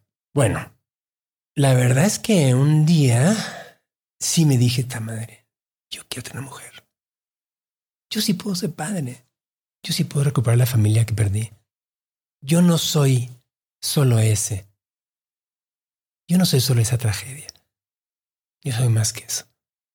Y me comencé a imaginar. Es más, Oso, ese libro que tú has leído, yo lo comienzo a escribir ahí. Como un libreto que digo, ¿sabes qué? Me sentía desleal viéndome feliz con mis hijos muertos. Me sentía desleal viéndome feliz con Julie tan infeliz. Y me costaba. Entonces comencé a escribirme. A ver, pues este cuate que pierde dos hijos y que su mujer lo deja, a ver cómo, cómo haría su vida. ¿Cómo sería eso? Y me comencé a escribir. Y yo digo, y después me la creí, y después lo viví. Yo digo, yo me escribí el libreto que tenía que seguir. Entonces, em, un día, corriendo, o sea, yo soy maratonista, me fascina correr. Rara vez corría con, con gente, me encanta, soy bien solitario, excepto ahora corro mucho con Hannah, pero en esa época era bien solitario. Y un día me dicen, tienes que venir, tienes que venir, tienes que venir. Y obviamente, pues también la gente me trataba de acompañar y ayudar. Y un día decidí ir con un grupo de corredores eh, y una otra, yo le digo a mi mujer, una, mi gringuita, ¿no? no eh, otra, gring- otra gringa me dice, otra americana me dice que conocía que había sido profesora de mis hijos, del americano allá, y me dice, oye, me dice, Suso, ¿estás listo para salir? No le contesté, ¿no? Me dice, es una gringa. Y no sé por qué cuando dijo que es una gringa, una americana, como yo dijo, dije, puta, ¿por qué no? Quizás en esa comunidad tan cerrada en la que se estaba. Yo me- además yo odiaba que me miraban como pues ese, ese hombre que había que salvar. A mí me gusta salvar, pero no sé, no salvado. Y por si acaso, so- mi mujer, mi, eh, mi mujer es mi salvadora. O sea, Jana, Hannah es mi salvadora. Y para que quede claro este comentario, porque es grande lo que digo, principalmente, como toda buena mujer, mi mujer me salva de mí, de mí y mis demonios, de mí y de mis limitaciones, de mí y mis peores cosas. ¿No? Mi mujer de verdad me, me salva a mí. ¿no? Y obviamente de mí y de mis tragedias me levanta después del piso, ¿no? Pero mm, entonces eh, me dice, te dije, bueno, ok. Yo dije, pues, ah, ¿qué va a pasar? Voy a ver, ¿no? No contestaré y a ver qué hago, ¿no? Y viajaba también como loco, entonces también estaba siempre escapándome de algo, ¿no? Y me dice, te va a escribir. Ah, me dice, primero me dice, ¿sabes qué la conoces? Dijo, no. Bueno, no, no. Dentro del grupo de esos americanos profesores que corren con nosotros, ahí hay una. Es la güerita. Ah, dije, no, ok.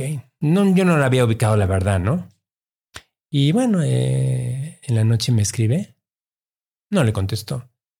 Me sigue escribiendo, oye, ¿cuándo me vas a invitar a salir? ¿Cuándo? Así como los embates, ¿no? Anímate, no sé qué. Y un día decidí salir con ella. Y el segundo día la besé. Y digo la besé, oso, porque no sé, yo siempre digo un chingo de cosas que no son mías, ¿eh? que las he leído en algún lugar y muchas veces ni recuerdo dónde las leí, pero esta sí recuerdo. Octavio Paz dice algo como de un beso entre dos nace un mundo. Y pues cuando besé a mi mujer, me vi con ella. Me vi con hijos. Me vi con una familia, me vi feliz. Entonces tú me decías de mis tres vidas, ¿no? Yo pienso mundos. Nació un mundo. Y nació mi mundo. Y un mundo diferente, nuevo, ¿no? Lindo. Entonces eh, nació, pues sí, comencé a salir con ella, se la hice difícil, pues ya estaba hecho. Se la hice difícil. No, imagínate mi reacción contra ella era todo lo que yo cargaba, ¿no? Tenía una mochila de, inmensa, ¿no? Se le hice re difícil, pero ella siguió, siguió, me buscaba. No, era encantadora, era paciente conmigo, respetuosa con mis muertos también, muy respetuosa con mis muertos. Y um, íbamos re bien, puta, dime cuándo te vas a casar conmigo, que cuando vas a tener hijos, ya. Oye, el biólogo entonces estaba contando ovulaciones, ovulaciones que le iban a, que le quedaban en su vida, entonces el biológico, el reloj biológico. Puta, como bióloga me la teoría, cada, después de los 35, 50% menos probabilidad de, ser fértil. Puta, la presión, la esta. El último año que fui a China largo me la llevé a ella. No es que nos cuidábamos eh, en la intimidad, pero no salía embarazada. Entonces se ponía más nerviosa. Yo ya estaba ahí proyectándome. Y ya cuando a casar, es que yo nada, ¿no? Y hasta que un día dije, ¿sabes qué? Yo quiero tener mi familia, quiero tener mis hijos, quiero... Ya, ya estaba feliz con ella, ¿no? ¿no? Julie estaba todavía de viaje, estaba, yo le escribía un día sí, un día no, ella me escribía, Julie estaba presente, no es que Julie no estaba presente. Yo le pido permiso, no sé si permiso. Primer día, segundo día que conocí a Hannah, le digo, ¿sabes qué? Oye, conocí a esta, esta niña, esta mujer y me provoca seguir saliendo con ella. No, ya ni me acuerdo lo que me contesta, pero como que no dice que no, vámonos. Me, me invita Hannah un momento a, visitar a Minnesota, de donde ella es. Me voy con ella. Eh, la paso re bien, estaba, enamoradísimo. Estoy enamoradísimo por si acaso. Y, dije, no, pues, oye, me digo, ¿sabes qué, gringuita? Vuelves y vuelves a mi casa. No, aquí no nada de que separar. Aquí vuelves a mi casa. ¿Pero por qué tu casa? Mejor tú vete a mi departamento. ¿no? Entonces ahí la peleita, pero al final ya estaba decidido que vamos a vivir juntos. Le escribo a Julie por si acaso. Estoy en esto, ¿eh?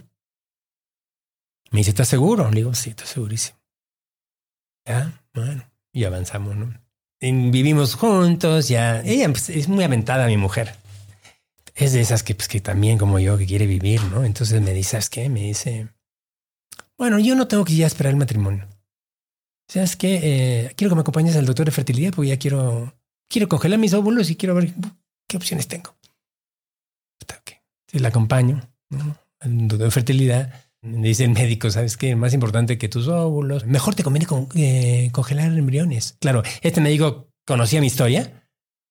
Conocía mi historia, ¿no? Porque mi historia en un pueblo chico pues era conocida también. Y además él quizás por sus pasados sería bueno, el testing genético, puta, yo me sentí fallado, ¿no? Eh, y también me recordó, puta, que me puede volver a ocurrir esto. Ay, mierda. Entonces, eh, pero yo quería que esa cita fuera de ella, no de mí. ¿Cómo lidias con ese riesgo, no? Eh, digo, hoy hay tantos test genéticos que te hablan de probabilidades de algún defecto genético o alguna enfermedad congénita y cuando sabes que existe la más mínima probabilidad, y en tu caso que ya habías visto no solo la probabilidad teórica, sino las consecuencias mortales de que sí sucediera y cómo impacta una vida, ¿cómo tomas una decisión de volverlo a hacer? Sin, lugar a duda, una parte racional y otra parte ese egoísmo, ese elán de vivir, ¿no? Y de proyectarse, ¿no? Quizás menos racional, ¿no? Bien sentimental, ¿no? Eh, en Hopkins, eh, después de que a Nicolás eh, le, identificaron su tumor y todas, ¿no? Y la coincidencia muy cercana del de su hermano, nos dijeron, ustedes dos no pueden tener hijos. Eso es lo que está clarísimo. O sea, el caso de uno de tus hijos es uno, uno en no sé cuántos millones. el caso de dos hijos, no es tan poco probable que ustedes no pueden tener hijos. Y yo siempre digo, ¿no? Eso, sin duda, acabó con mi matrimonio, ¿no? Fue muchos años, muchos años antes de que acabara mi matrimonio. Pero eso acabó con mi matrimonio. Eh, pero de cierta manera dejaba entrever que con otra mujer sí, ¿no? O al menos así yo quería interpretarlo, ¿no? Entonces me sentía más cómodo. Ahora cuando el médico dijo hay tests, hay que mandar los embriones genéticamente, hacer el testeo, no sé qué, para 500 enfermedades, ahora hay para 10.000. Bueno, dije, vamos, mándalos, ¿no? Así, mándalos de vuelta. Todo va bien, no sé qué, pues vámonos, ¿no? Y entonces, eh, no fue exactamente así. Ella, ella primero me dice que solamente es para congelar sus óvulos y después ya es, ¿sabes qué? ¿Por qué no de una vez nos lanzamos, no? Y ya nos lanzamos. Yo ya estaba listo también y nos lanzamos. Y, pero cuando nos lanzamos, ya planificando la boda, no, eh, que en dónde, que cómo, no sé qué. Yo tenía miedo de hacer una... Miedo no, sino... O miedo, pues una gran boda, que le faltara respeto a Julie y, a toda mi familia del pasado. Entonces quería hacer algo lo más recatadito, lo más... Eh, eh, controladito por mí. ¿no? Y, y, comenzamos a planificarlo y, me acuerdo que el día que viene el wedding planner, el planificador de la boda, uh, ese mismo día, estamos sentados ahí, ese mismo día que me llama eh, la hermana de Julie y de Suso. Me dice, Julie ha vuelto de París. Digo, ¿qué? Dije, ¿qué Yo sentí que de leal ella porque estamos tan conectados que sería rarísimo que se presente sin que me, sin que me diga, ¿no? Algo. Hasta le dije, ¿qué, qué pasó? Pues, ¿qué pasó? Me dice, no, me dice, está hospitalizada. ¿Qué? Sí, llegó ayer, se desmayó en el aeropuerto, ya se había desmayado en París. Ya le dijeron que tiene leucemia. Entonces, eh, Hannah escuchaba poquito, pero me vio la cara. Me dijo, ¿qué pasó? Le, digo, Julie volvió. Está en hospital. Tiene cáncer. Me levanté, ¿no? Y corrí hacia Julie, ¿no? Y me decía, oye, ¿y aquí el wedding planner? Dios. Salí corriendo, ¿no? Me metí pues al hospital, me metí en el cuarto de Julie. ahí el médico hablando con ella, ¿no? Ella me daba la espalda, ¿no? Creo que ahí lo, lo platico, ¿no? Sí, hablas como eh, ella incluso te presenta como su esposo. Ah, sí, claro. Ah, de todas maneras. Siempre me presento con su esposo. Siempre, ¿no? Entonces me dijo, eh, entonces, claro, el médico me ve entrar. Ella estaba de espaldas, no me veía. Estaban platicando, ¿no? No sé qué. Y pues el médico dijo, ¿quién es este hombre metido acá? En un momento más íntimo de médico-paciente, ¿no? Entonces, em, entonces dice, disculpe, me dice, como que para votarme, ¿no? Y ella voltea y dice, ah, me dice, me, me extiende la mano y me dice, es mi esposo. Y me, siempre me hacía, me hacía así, para sentarme a su costado, ¿no? Y me siento a su costado. Más hablaba ella que el médico. Dijo, mira, yo, yo sé de cáncer, yo sé de eso, yo sé de vida, a mí no me vas a meter cualquier cosa, yo no sé si quiero vivir, no sé, o sea, era, y yo, y, dije, otra vez esto mismo. Pero bueno, y pues nuestro amor era grande, ¿no? Y también nuestro compromiso, ¿sabes que nos habíamos dicho muchas veces eh, en, ese, en esos momentos difíciles de las enfermedades de nuestros hijos? Oye, cuando nos toca eso para nosotros, ¿tú me cuidas, eh? Sí, sí, y tú a mí, ¿eh? Y ya sabes que a mí no esto, ya, o sea, ya, no, ya nos habíamos proyectado en eso. No, sé si te recordarás que cuento que, que Julie siempre decía, desde niña, cuando su mamá murió, dijo, yo voy a morir a la edad de mi mamá. Digo, no, la chica es flaca. No digas eso, no te cargues. Y en este momento ella como que decía, no sé si quiero vivir y, y tú la tratabas de convencer. Y hay una frase que creo que, sobre todo en el momento que ya estabas viviendo tú en, tu vida personal, pues viene a, a causar un terremoto. Si quieres que yo viva, entonces tú tienes que vivir conmigo. ¿Y qué genera en ti esta responsabilidad y este amor? Cuando, como en la mafia, ¿no? Cuando yo me trato de ir, me jalan de regreso. Eh. Sí, no sé si tanto como la mafia, pero no, no me fastidia por, mafia, pero sí se puede querer eh, así de fuerte a dos mujeres a la vez. ¿eh? Sí se puede. Ese pedido no estaba alejado de lo que se podía pedir en esa relación. No era sostenible, no podía, no era lo que yo quería. Julie quería morir. Yo quería hacerla vivir. No, no, no, no quiero que nadie me cargue, tratando de convencer de una vida que no quiero. Entonces, eh, ella me decía, déjame ir, dale mi 85% de sobrevida. O sea, si te toca la relación correcta, ya después decides qué hacer de tu vida, pero flaca, no vas a hacer una quimioterapia que te puede dar 80, 85% de, de sobrevida. Lo discutimos, ella no me decía que no, pero yo le digo a... Claro, pasaba los días en cuidados intensivos con Julie, las noches con Hannah. Los días con Julie, las noches con Hannah. Hace poco veía una serie en Apple TV que se llama Severed.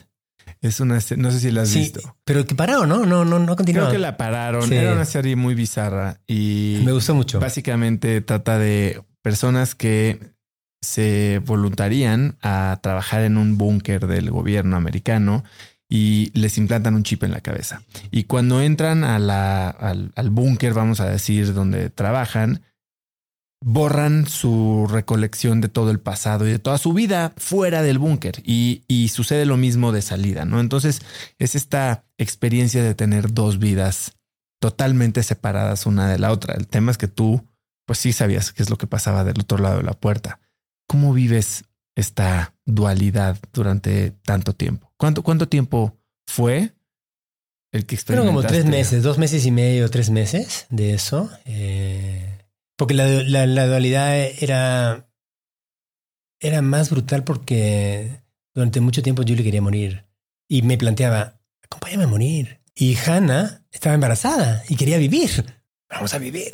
O sea, la dualidad era la vida y la muerte, escógete. Entonces no era difícil para una persona que quería vivir como yo saber lo que tenía que esco- escoger, pero había cosas, mi, mi compromiso con Julie, mi amor con Julie, también mi vanidad de que yo podía ser el héroe, ¿no? Que todos quieren y que salva a todo el mundo, ¿no? Em, también, yo, yo también me reconozco ahí como que, ¿sabes qué? Yo la puedo hacer feliz. A ver, vamos por los dos, vamos por los dos. No tienes que decidir. Yo la puedo hacer feliz, ¿no? Y, am, y por esos meses sí, sí viví esa vida, esa vida dual. Julie sí me pidió eso. Pero como te decía antes, eh, sabía que, que iba a decir que sí por un tiempo. Sabía que iba a estar ahí. No. Como te decía, es un pedido que era permitido en esa relación. Yo no la pasaba mal con ella. Con ella, en ese espacio. Am, había mucha celebración de nuestros momentos felices. Había sido, era, no sé, mi pareja. Teníamos una, un nivel de, de, intimidad intelectual, sentimental, grande, ¿no? Entonces no, no, no, no era que me pedía hacer algo que no quería hacer. Eso no sería justo. A mí me, a mí me, me llenaba también, pero no era sostenible. Hay una conversación en la que Julie te dice que la muerte no es la calamidad, que la vida es la catástrofe y la muerte es la última experiencia de vida. ¿Qué quieres decir con eso? ¿Qué quería Julie decir con eso? ¿Y qué te llevas de esa conversación? Claro, ella, ella ya no encontraba valor en la vida, ¿no? Sí, la muerte era la liberación para muchos, ¿no? Para muchos en el momento adecuado, en la vejez, ¿no? O lo que fuera. La muerte libera, Entonces, para mí era, ella decía algo muy sencillo, muy directo, que era difícil tragártelo. Ya sabes que no. En donde la estoy pasando mal es acá. Es acá donde la paso mal. Allá no lo voy a pasar mal. Entonces a mí me parece que era muy, am, muy honesta con su, con su sentir, ¿no? No, ella, ella no, no quería vivir, ¿no? Pero entonces la convenzo a vivir Y se mejora. Y se mejora. se mejora y además eh, se mejora y es, es raro pues que uno, uno tenga esos sentimientos de que se mejoró y puta, mi vida, ¿qué va a pasar con mi vida? Porque estábamos planeando que muriera y yo me casaba y tenía mis hijos, pero y se mejora. Y cuando se mejora, em, creo que Julie y yo nos damos cuenta, ¿no? Ella me decía, cuando entraba al, cu- al cuidado intensivo, me dice, Suso, me dice, deja todo afuera, ¿eh? Deja todo afuera. No metas nada. Hablando del celular. No, hablando de, todo, de tu vida. de Yana, mi vida, de todo lo que estaba afuera. No podía meter nada. Claro. Deja todo afuera, ¿eh? Acá vienes limpio. Esa bipolaridad sí la vivía muy bien y, y la exigían, ¿no? Y, y ese espacio así era también muy limpio, ¿no? No, eh, insisto, no era sostenible. Bueno, y am, ya yo tampoco no podía con esas dos vidas. Y además ella también se volvió más exigente. Yo me, y cuando vi que mejoraba, decía, "Esto- estoy mintiendo. Y estoy mintiendo las dos. No voy a poder con las dos. Esto no es duradero. Ahí sí, ahí al final la saco del hospital pensando que ahí am, ya terminaba mi responsabilidad. No la había ya cambiado a otro departamento más grande, para por si acaso necesitaba una enfermera. No sé qué, le había arreglado toda su vida. No, Eh, yo pensaba y arrogantemente me, me, me pongo en esa situación de arreglarle toda su vida. No arreglarle lo que quería, obviamente, sino arreglarle esas cosas más mundanas. Y am, la dejo en su departamento y me voy. ¿no? Y am, no estaba muy bien, pero estaba desesperada para salir del hospital. ¿no? Y en la noche me llama, yo ya estaba a tres horas de, de mi casa en una playa, tratando de recuperarme con, con Hannah, tratando de tener una vida normal, y me dice, ven, se me subió la fiebre, estoy hasta la madre, tengo que entrar al hospital, ven. No había buena señal, entonces comenzamos a textar, a textearnos. Le digo, no, no, no llego, no llego, flaca. Era bravísima Julie, ¿eh? Me dice, bueno, si no llegas es que no vas a volver a llegar, ¿eh? Yo le digo, flaca, no llego. Si quieres llamo al hospital, si quieres llamo ambulancia, coordino con choferes para que te, para que te ayuden. Yo te ayudo, yo te ayudo con toda la logística para ayudar a. Ahí cuando me vi el héroe que no era, me caí también, ¿eh? De rodillas. A llorar. Porque uno se imagina lo que uno puede ser y, y uno fantasea de lo que puede ser, ¿no? No, ahí me vi que no. Era simplemente otro mortal más y que ya tenía mi límite, ¿no? Y bueno, y ahí acabó, acabó mi relación con ella. Eh, no, nos, no nos hablamos por unas semanas. Acabó unas semanas nos comenzamos otra vez a hablar. ¿Cómo estás? No sé qué. Cualquier, cualquier aniversario de muerte, vida, cualquier celebración de niños y de cualquier cosa, puta, nos conectaba y después nos quedamos conectados para siempre. Y no sé qué hubo en esa época, no sé si un cumpleaños de uno de mis hijos o algo, y ya, bueno, ya. Ya estaba embarazada, con su, con su barriga creciendo. Esto era. Y le digo, ¿sabes qué? Ya, eh, casémonos, pero no en Lima. Casémonos en Minnesota. Fue un eh, matrimonio lindo que mi gringuita armó. Muy respetuoso con todo, conmigo y con todo mi pasado, ¿no? Nos casamos en temperaturas de menos 30 Celsius en febrero. Sabiendo eso, ella rentó un arboreum, como una, un greenhouse lleno de palmeras, como las que estaban en mi casa, en medio de Minnesota, en ese, esa sala tropical, acogedora para mí, no eh, encerrada con la nieve por todos, todo lo de afuera. Eh, fue mi mamá, mis familiares, ¿no? A unos amigos, y me casé con ella. Le comenté a Julie, ¿eh? le comenté, no, me fue fría, Volvimos eh, a los pocos meses o coincidimos a los pocos meses con Julie. Eso nació, nació Teo, mi hijo, a los meses y recién nacido conoció Julia a Teo, ¿no? Fue un momento también de momentos duros, ¿no? Yo la vi eh, detrás de unos ventanales en su casa de playa que, que estaba cerca de la mía, ¿no? Eh, y le tocó el vidrio. Ella vio la carriola abajo le da la vuelta, ¿no? Y sale, ¿no? Me abraza, con su pelo cortito de las, de las quimos y estaba como, como que tratando de ver dentro de la carriola, ¿no? Yo, yo ay, híjole, me, ahí me arrepentí porque puta, quiere encontrar a Baltasar. No va a encontrar a Baltasar. Va a encontrar a un güerito. No se parece nada a Baltasar. Porque le vi como en un, en un todo, en una, en una posición como repetida de todas las que habíamos tenido cuando yo le daba la vuelta al niño, ¿no? Y la ve, ¿no? Y um, se le sale una lágrima. Y me abraza y me, me dice, qué lindo, qué lindo, qué suerte, qué lindo. Me dice, te quiero mucho, pero qué lindo. ¿No? Y yo estaba nerviosísimo, había un poquito de viento y el sol, y dije, ¿sabes qué? Me lo tengo que llevar, mucho sol, mucho viento, ¿no? Tenía que cortarla, ¿no? Y me fui corriendo y llego a mi casa Y tengo un mensaje de ella. Largo.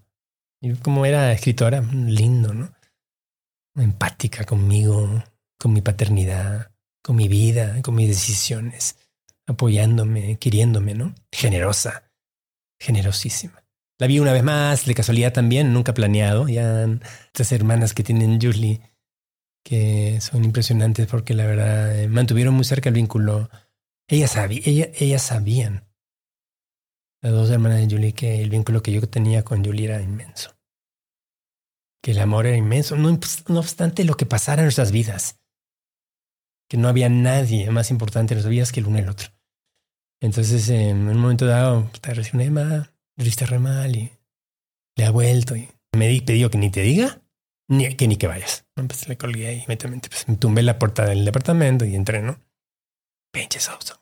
Te dije que no entras. No, ya me acosté en su cama, ya, ¿qué pasó? Entonces ya me enseña los mensajes de los doctores, el pronóstico de vida de, de días. Dice, esto viene acelerado, es imparable.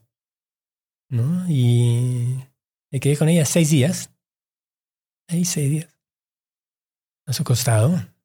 ¿no? Eh, me pidió que le trajera un anestesiólogo para el tema de dolor. ¿no? Y cuando mm, ya perdió conciencia, se quedó dormida, ya me despedí, me fui, entró su familia. ¿no? Y ya al día muere, ¿no? Al día muere. Y era rarísimo, porque yo, pues, divorciado, pero cuidador, con otra mujer, con otros hijos, con mi familia política, ¿no? Y, las costumbres, pues, son todas rarísimas en esos rituales, ¿no? Y ya, a mí me vale madres, pero bueno, era difícil acertar, ¿no? ¿No? Em, pero la enterramos.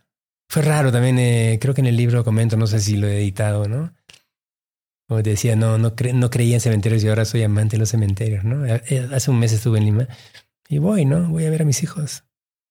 Voy a ver a mis hijos, mis hijos y a Julie, ¿no? Incluso llevaste a tus hijos. Sí, los he llevado. He llevado a Yana, he llevado... Son parte de mí. Es una familia. Es una... Mi familia es una familia peculiar, de vivos y muertos. Pero mi familia, eh, si hemos logrado algo, Julie y Yana y yo, es de que se siente que todos somos, ¿no? Mis, mis hijos vivos hablan de sus hermanos muertos que no conocieron. ¿No? Y Uma, a mí siempre me sorprende, ¿no? Llama a Julie su mamá. Mi otra mamá. Nunca la conoció. Pero si es mamá de mis hermanos, es también mi mamá. ¿No? Y, nos han pasado cosas raras que la gente dice, oye, pero Uma dice que hay otra mamá. Ustedes no sé si hay o sea, no sé si es poliamórico, no, no, no sé qué interpretan, ¿no? Pero Uma habla de Julie como si fuera su mamá. Y la ve en todas las fotos, perdona, la ve y yo hablo de ella, ¿no? Y ellos saben que la adoré. Ellos saben que no, no escondo nada, saben que la adoré. Creo que con, con Julie, pues vives muchas cosas que te enseñan mucho, tal vez mucho más de lo que la mayoría de las personas aprenden en una vida sobre la muerte. Y con Yana, creo que puedes aprender mucho del amor. ¿Qué te ha enseñado Yana del amor? Muchas cosas. Puta, no, no, no hay emoción más fuerte que el amor. Yo amaba quizás a, esa novia de las que he mencionado y quizás también a Julie de una manera racional, eh, particularmente al inicio. Quiero ser generoso diciendo amaba racionalmente, ¿no? Y Yana me ha enseñado a amar sin razón. Particularmente esa vulnerabilidad del amor. Yo, yo extraño, necesito a mi mujer todos los días, o sea, de verdad, y puedo decirlo. El amor también eh, de Jana, eh, como todo lo grande que nos toca tener en la vida, cuesta, cuesta. No solamente cuesta todas mis tragedias, todos los rollos que te he echado ahora, no cuesta todos los días. No somos ni exactos, ni perfectos, ni made for each other lo trabajamos. Lo trabajamos. Porque nos queremos tanto que sí vale la pena trabajarlo. ¿No? Eh, Yana es una mujer, eh, de hecho, mi salvadora, ¿no? ¿No? Em, muy, es una santa. ¿No? ¿Tú sabes lo que me dice la gringuita? Si te mueres y cuando te mueras, yo me meto en un convento. O sea, le digo, en el siglo XXI te vas a meter en un convento. digo, no, entonces de verdad ella tiene un tema muy fuerte de, de compasión, ¿no? De, de, empatía y también de sacrificio. ¿eh? No, no coincido con ella en todo, pero a veces tengo que aceptar. Tiene unas buenas tácticas muy sencillas de, de trabajarnos el amor. Cosas tan sencillas como al despertar, no te atrevas a tocar nada antes de que me toques a mí. Nada. Ni tu teléfono, ni tu alarma. No te vas al baño. A mí me tocas primero. El día arranca conmigo y acaba conmigo. Qué increíble. Todos los días. A veces tengo que poner la mano un ratito, tengo que ir rápido al baño, no sé, pero le pongo la mano porque si no, no, no, no. El día arranca conmigo y acaba conmigo. No conmigo, los dos. ¿No? Saca tu teléfono, saca tus madres, saca tus libros. No, esta cama es de donde estamos nosotros. Oye, Suso, has hablado pues de tu etapa en Salomon Brothers, Nueva York. Regresas a Perú y sucede pues toda esta historia de vida. Pero en paralelo, además de lidiar con esto y viajes por el mundo a hospitales y, sabáticos, bueno, de descanso y, cuidar a, tres personas en lecho de muerte, construyes un gigante de las inversiones.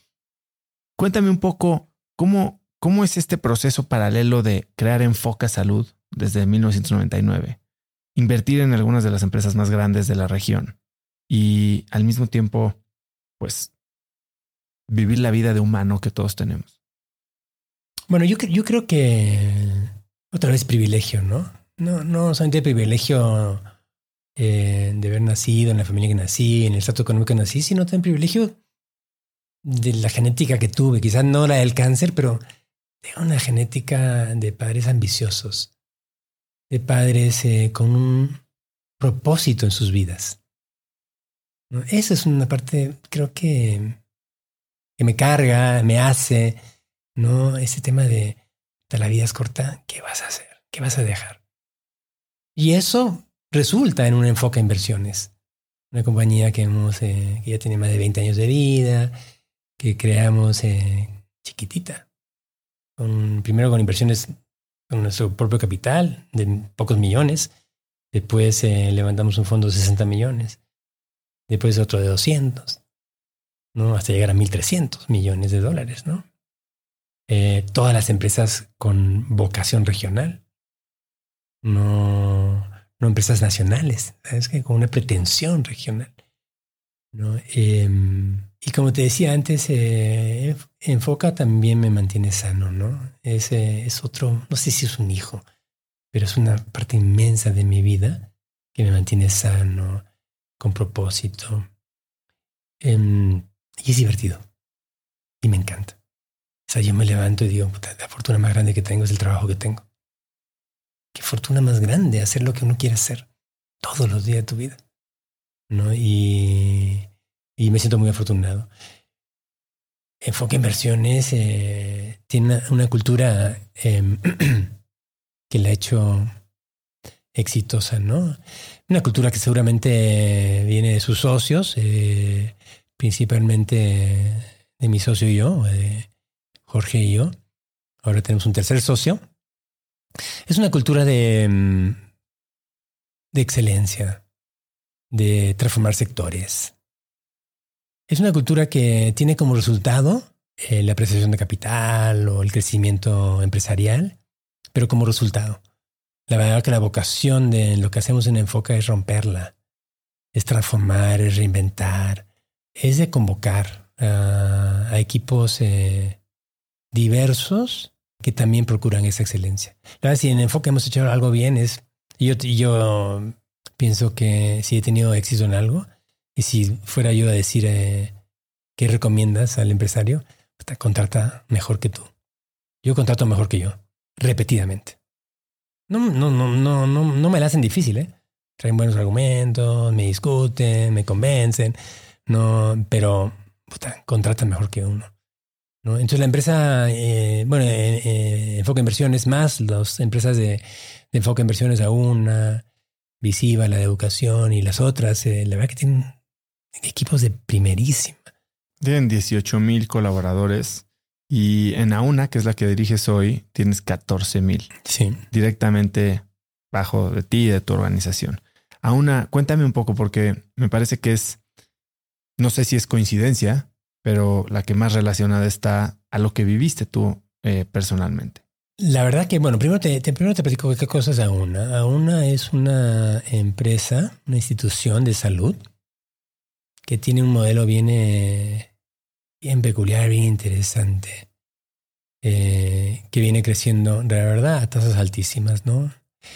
Eh, AUNA es una, es una plataforma de salud de hospitales y clínicas, centros de bienestar, centros de laboratorio, de imagen, radioterapia, todo.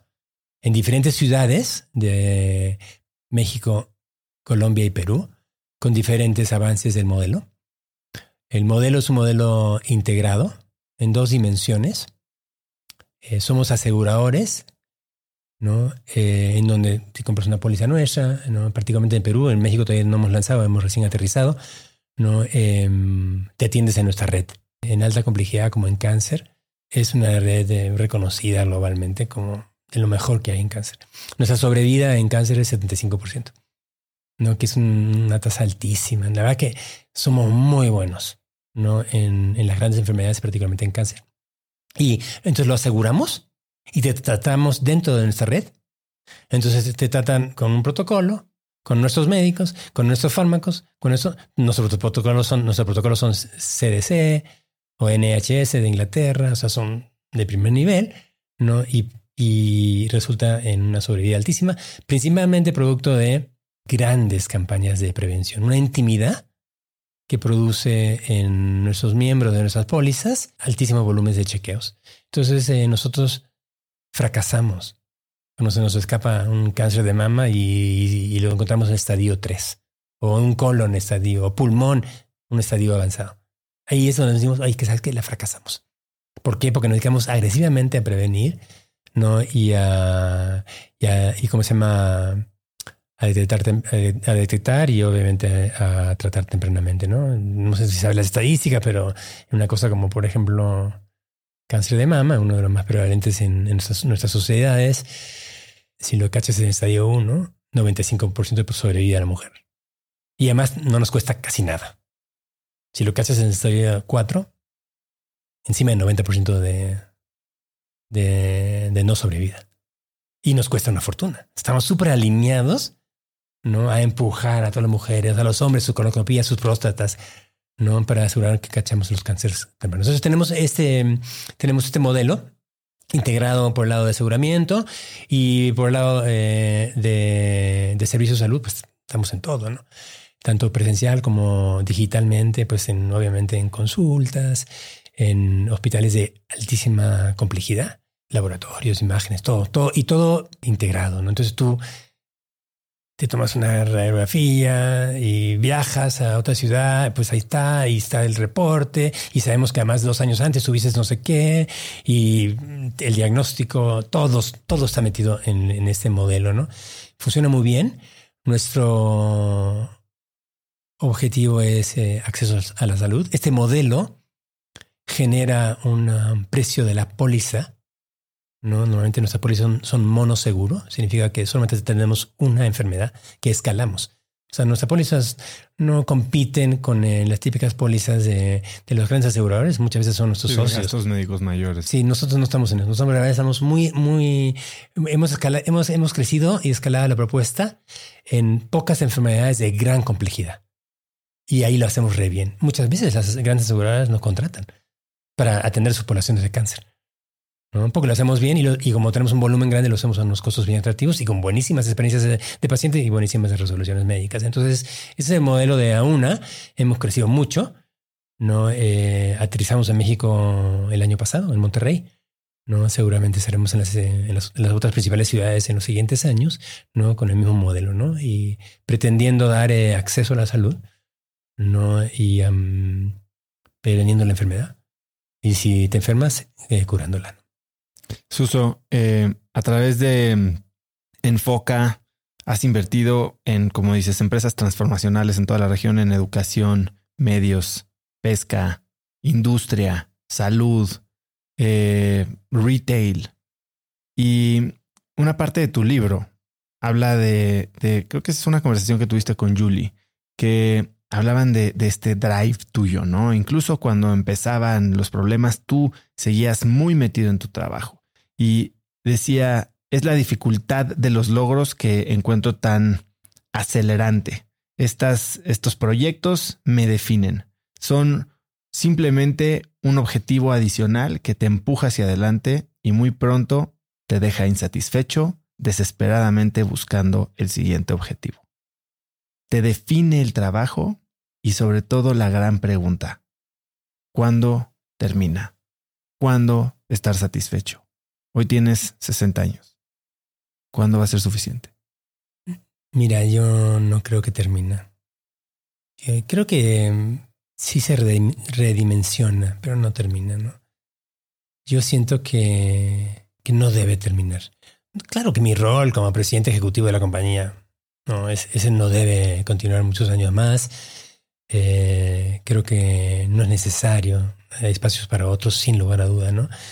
Ya ni me acuerdo en qué estaba leyendo eso recientemente, un libro de este esfuerzo que hacen los japoneses, ¿no? Para meter a la, a la gente mayor en el, en el mercado laboral y, y, y, sale de un ejercicio de, no sé, un viejito que trabajaba en Toyota y que lo iban a retirar.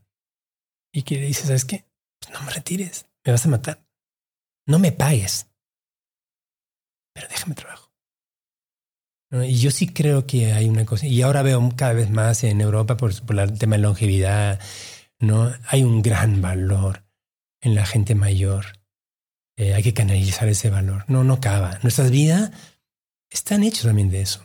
Yo, yo, no, yo no sé si estaría satisfecho retirado en Cancún, echando la huevita. No, no sé, no, no me entra por ahí, no me, no, no. Tengo otras cosas, tengo otros proyectos en mi vida que se me ocurren, no solamente empresariales, ¿no? Pero no, no, la, no voy a parar, oso. No, no es parte de mí.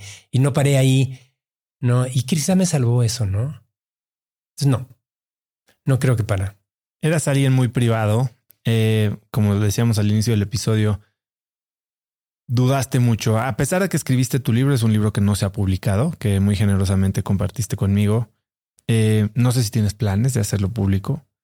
Eh, ¿Por qué, incluso haciendo research, que somos bastante buenos y nos jactamos de ser muy buenos aquí, eh, eh, fue difícil em, encontrar notas sobre ti, sobre lo que has construido?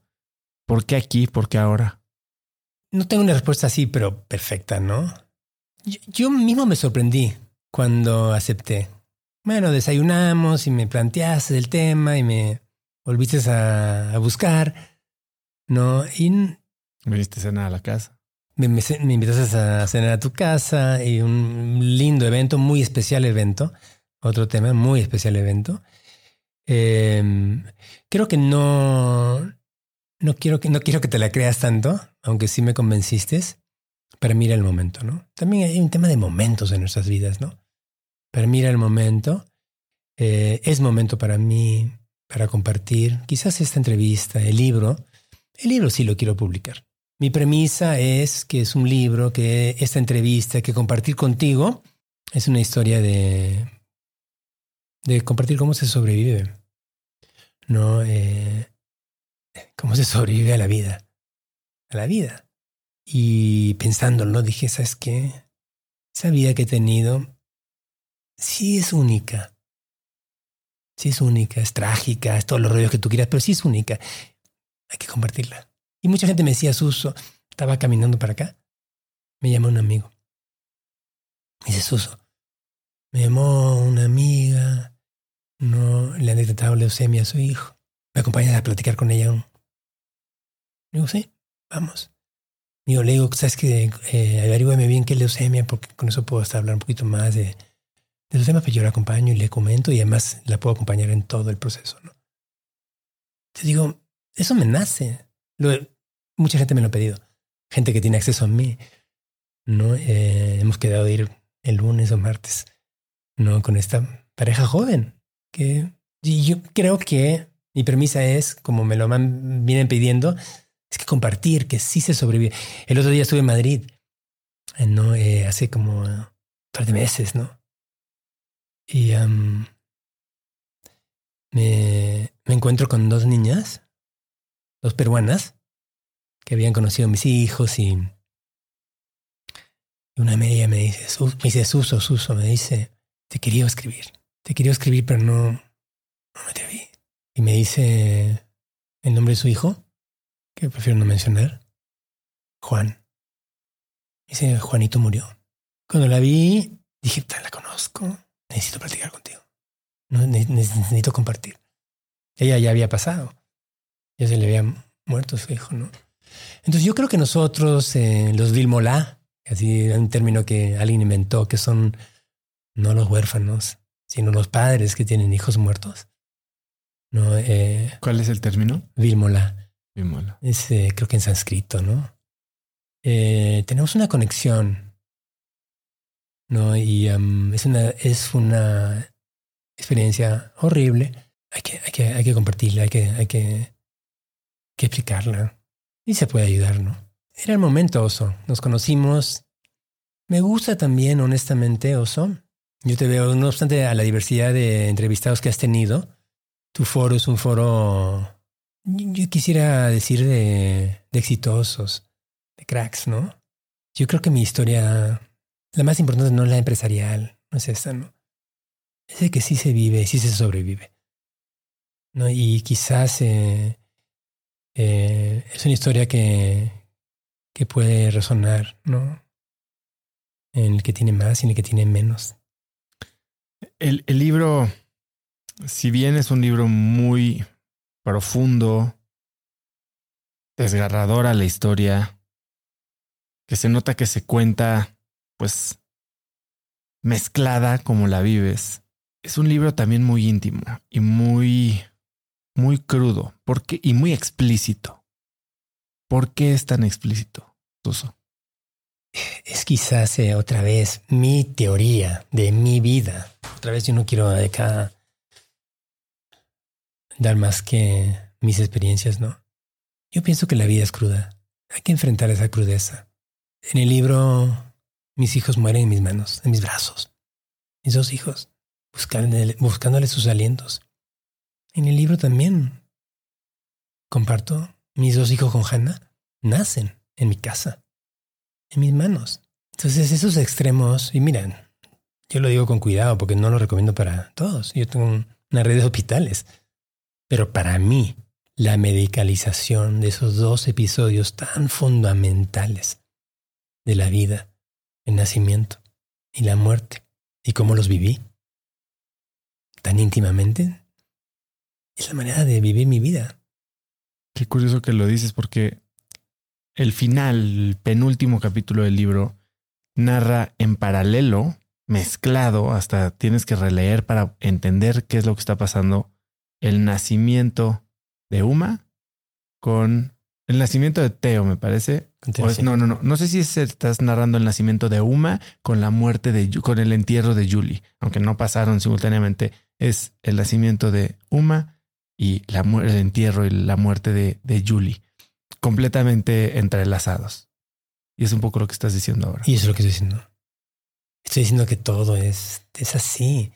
Tratamos de racionalizar todo y es muy sentimental y es muy vivencial. Entonces tú me dices es muy explícito porque también eh, expongo mi intimidad con mis mujeres. Eso me, pero, pero no, qué cosa más, no sé por qué tenemos que, que esconderlo. De cosas más lindas que gozo con mi mujer. No, no lo estoy trivializando, no lo estoy eh, comercializando. La vida, el nacimiento, el sexo, ¿no? esa intimidad, el llanto, y el éxtasis. No, son, son partes de nuestra vida. Bueno, yo tengo esta visión muy fuerte que eso es la vida. No te distraigas con todo lo demás. Eso es la vida. No te distraigas con todo lo demás. En esta vida hoy, en donde la tecnología nos está alejando, ¿no? De la experiencia humana, nos está, está alejando de la experiencia humana. Yo digo, yo tengo que recuperar la experiencia humana. ¿no? Em, entonces, eh, Para mí me es natural. En, en otra versión del libro salían cosas más, más bordas, cagar, mear. No, no es que lo quiero mercadear, no, pero eso somos nosotros. Somos, puta, humanos, frágiles, de carne y hueso. Nada más de carne y hueso. Lo único que tenemos diferente, oso, son los sentimientos. Lo único que tenemos diferente. Eso nos hace especiales. Lo único que tenemos que hacer en nuestras vidas es cosechar sentimientos, experiencias con sentimientos. Eso es lo que nos hace diferente. El resto, pues, no, no, no hay diferente alguno. Nos pensamos ultra, tú y yo, todos tus libros, todos mis libros, ultra intelectuales. Como si el proceso racional generara algo que no fuera utilitario, funcional. Nos paga la cuenta. ¿No? Nos genera algún, algún nivel de vanidad que entendí. No sé, a Martin Heidegger. ¡Wow! Pero puta, esa sensación de querer, de sufrir, de dolor. También mi libro expone mi filosofía de vivir la vida con un rango más, eh, más amplio. Eh, la felicidad eh, es el otro, quizás el otro lado de la moneda de la, del dolor, del sufrimiento. Hay que sufrir un poquito. Quizás sufrir mucho yo, no sé, pero hay que sufrir para vivirla. Hay que sentirla. Yo no estoy recomendando que todo el mundo sufra, no, no soy ni un masoquista. Hay que sentirla, hay que sentirla y no tener miedo a los extremos para vivir los extremos. Suso, y con eso en mente, si pudieras escribir un mensaje en el cielo para que millones de personas lo vieran, ¿qué diría? A ver, primero yo pienso que yo escribiría, no, tú eres un crack. Tú, o sea, todo el mundo, tú eres un crack. Rómpela y celo. Todos podemos, todos tenemos un crack metido acá. Todos podemos hacerlo. Hay que vivir la vida así, con mucha intensidad, para sacar nuestro crack. Yo creo que ese sería el mensaje. Tú eres un crack. No solamente nosotros, eh, los privilegiados que nos has invitado, tú eres un crack. Y tienes la oportunidad de hacerlo, una vida corta. Yo siempre digo, un planeta en un sistema solar de mil millones, en una galaxia de mil millones de sistemas solares, en un universo de mil millones de galaxias. No somos nada. En la historia de la, del universo, no sé, ponle 13 mil millones, 13 mil millones de años. Ya no, no, me acuerdo ni las cifras. El hombre existe, ponle 200 mil años. Y tú y yo vamos a vivir 80, 90, 100. ¿Qué vamos a hacer en nuestras vidas? Yo pienso que tienes que empujar a la gente a ser cracks. Estamos acá para ser cracks. No estamos para echar la huevita. Estamos para cracks. Y con lo que nos toque, ¿eh? hay que ser cracks. Suso, ha sido increíble tenerte aquí. Eh, tú eres un crack. Eh, la, forma, gracias por compartir pues tu dolor, tu aprendizaje, tu alegría, eh, obviamente tu carrera empresarial que apenas medio que le dimos una embarradita es sumamente inspiradora. ¿Dónde puede la gente contactarte, saber más de ti? Sé que es difícil porque no eres alguien público, pero ¿hay algo que quieras compartir? ¿Algún medio para ponerse o estar más cerca de lo que haces? Comprar tu libro cuando salga. Cuando salga. Vamos a ver quién me, quién me lo quiere publicar, pero yo creo, yo creo que sí. Mira, yo tengo una vida privada porque priorizo mi, mi familia, mis espacios. Le agradezco a tanta gente que me acompaña, ¿no? Como toda mi vida también ha sido difícil, también se lo quiero hacer difícil a todos los demás. El que quiere me encuentra. Pero no es fácil. ¿eh? El que quiera me encuentra. ¿No? Y, um, y encantado de ser encontrado. Suso, ¿algo que quieras agregar? No, gracias, Oso. La verdad es que es una primera entrevista para mí después de años de, de estar eh, encerradito y eh, me ha gustado mucho eh, escuchar a algunos de, otros, de esos otros invitados, eh, aprender de ellos, ¿no? Y, um, y de verdad soy el agradecido que, el agradecido que, que, que mi historia le hayas encontrado valor y que mi historia pueda ayudar eso me hace sentirme también a mí más valioso, ¿no? Pues gracias por compartirte. Gracias, Oso. Esta sin duda es una de las entrevistas más profundas que hemos tenido en Cracks. Y si te gustó este episodio, lo que más puedes hacer para ayudarme es compartirlo con alguien, ya sea a través de un mensaje, de WhatsApp, en tus redes o por donde a ti te parezca mejor, ayúdame a que los mensajes de Cracks lleguen a más y más personas. También sigue Cracks Podcast en Spotify o suscríbete en YouTube o iTunes y califícanos ahí con 5 estrellas para que más gente nos encuentre.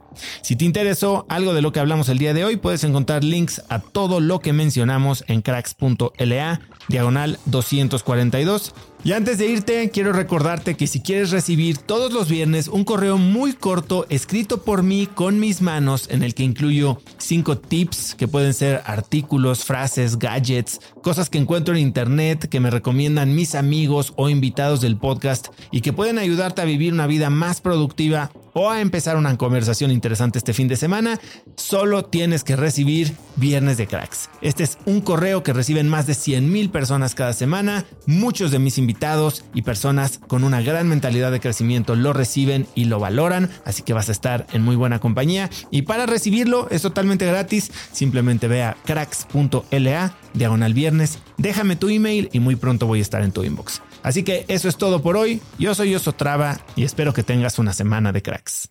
Este episodio es presentado por Cracks Mastermind.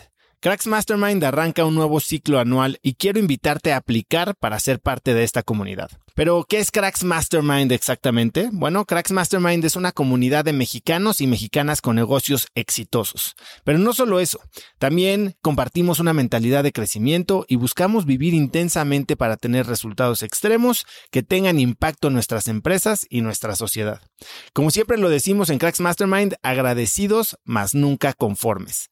Fundó esta comunidad en 2021 para darle a sus miembros herramientas y experiencias que les permitieran escalar su negocio e incrementar su facturación al mismo tiempo que escalan el nivel de intensidad y de satisfacción en todos los aspectos de sus vidas.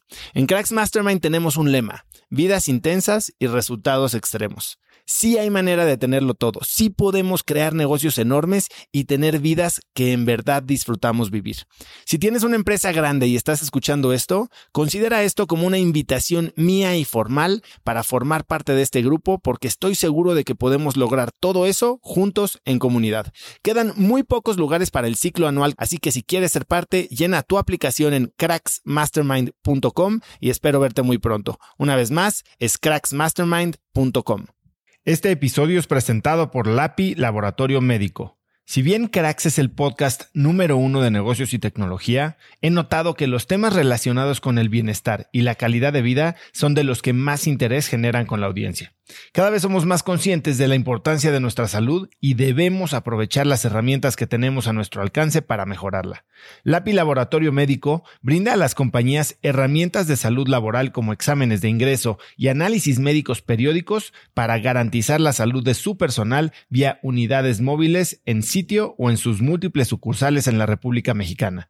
Si quieres elevar la salud de tu personal, LAPI te ofrece asesoría sin costo y 30 días de crédito para cubrir tus necesidades a nivel nacional ingresando a cracks.la diagonal LAPI. LAPI se escribe L-A-P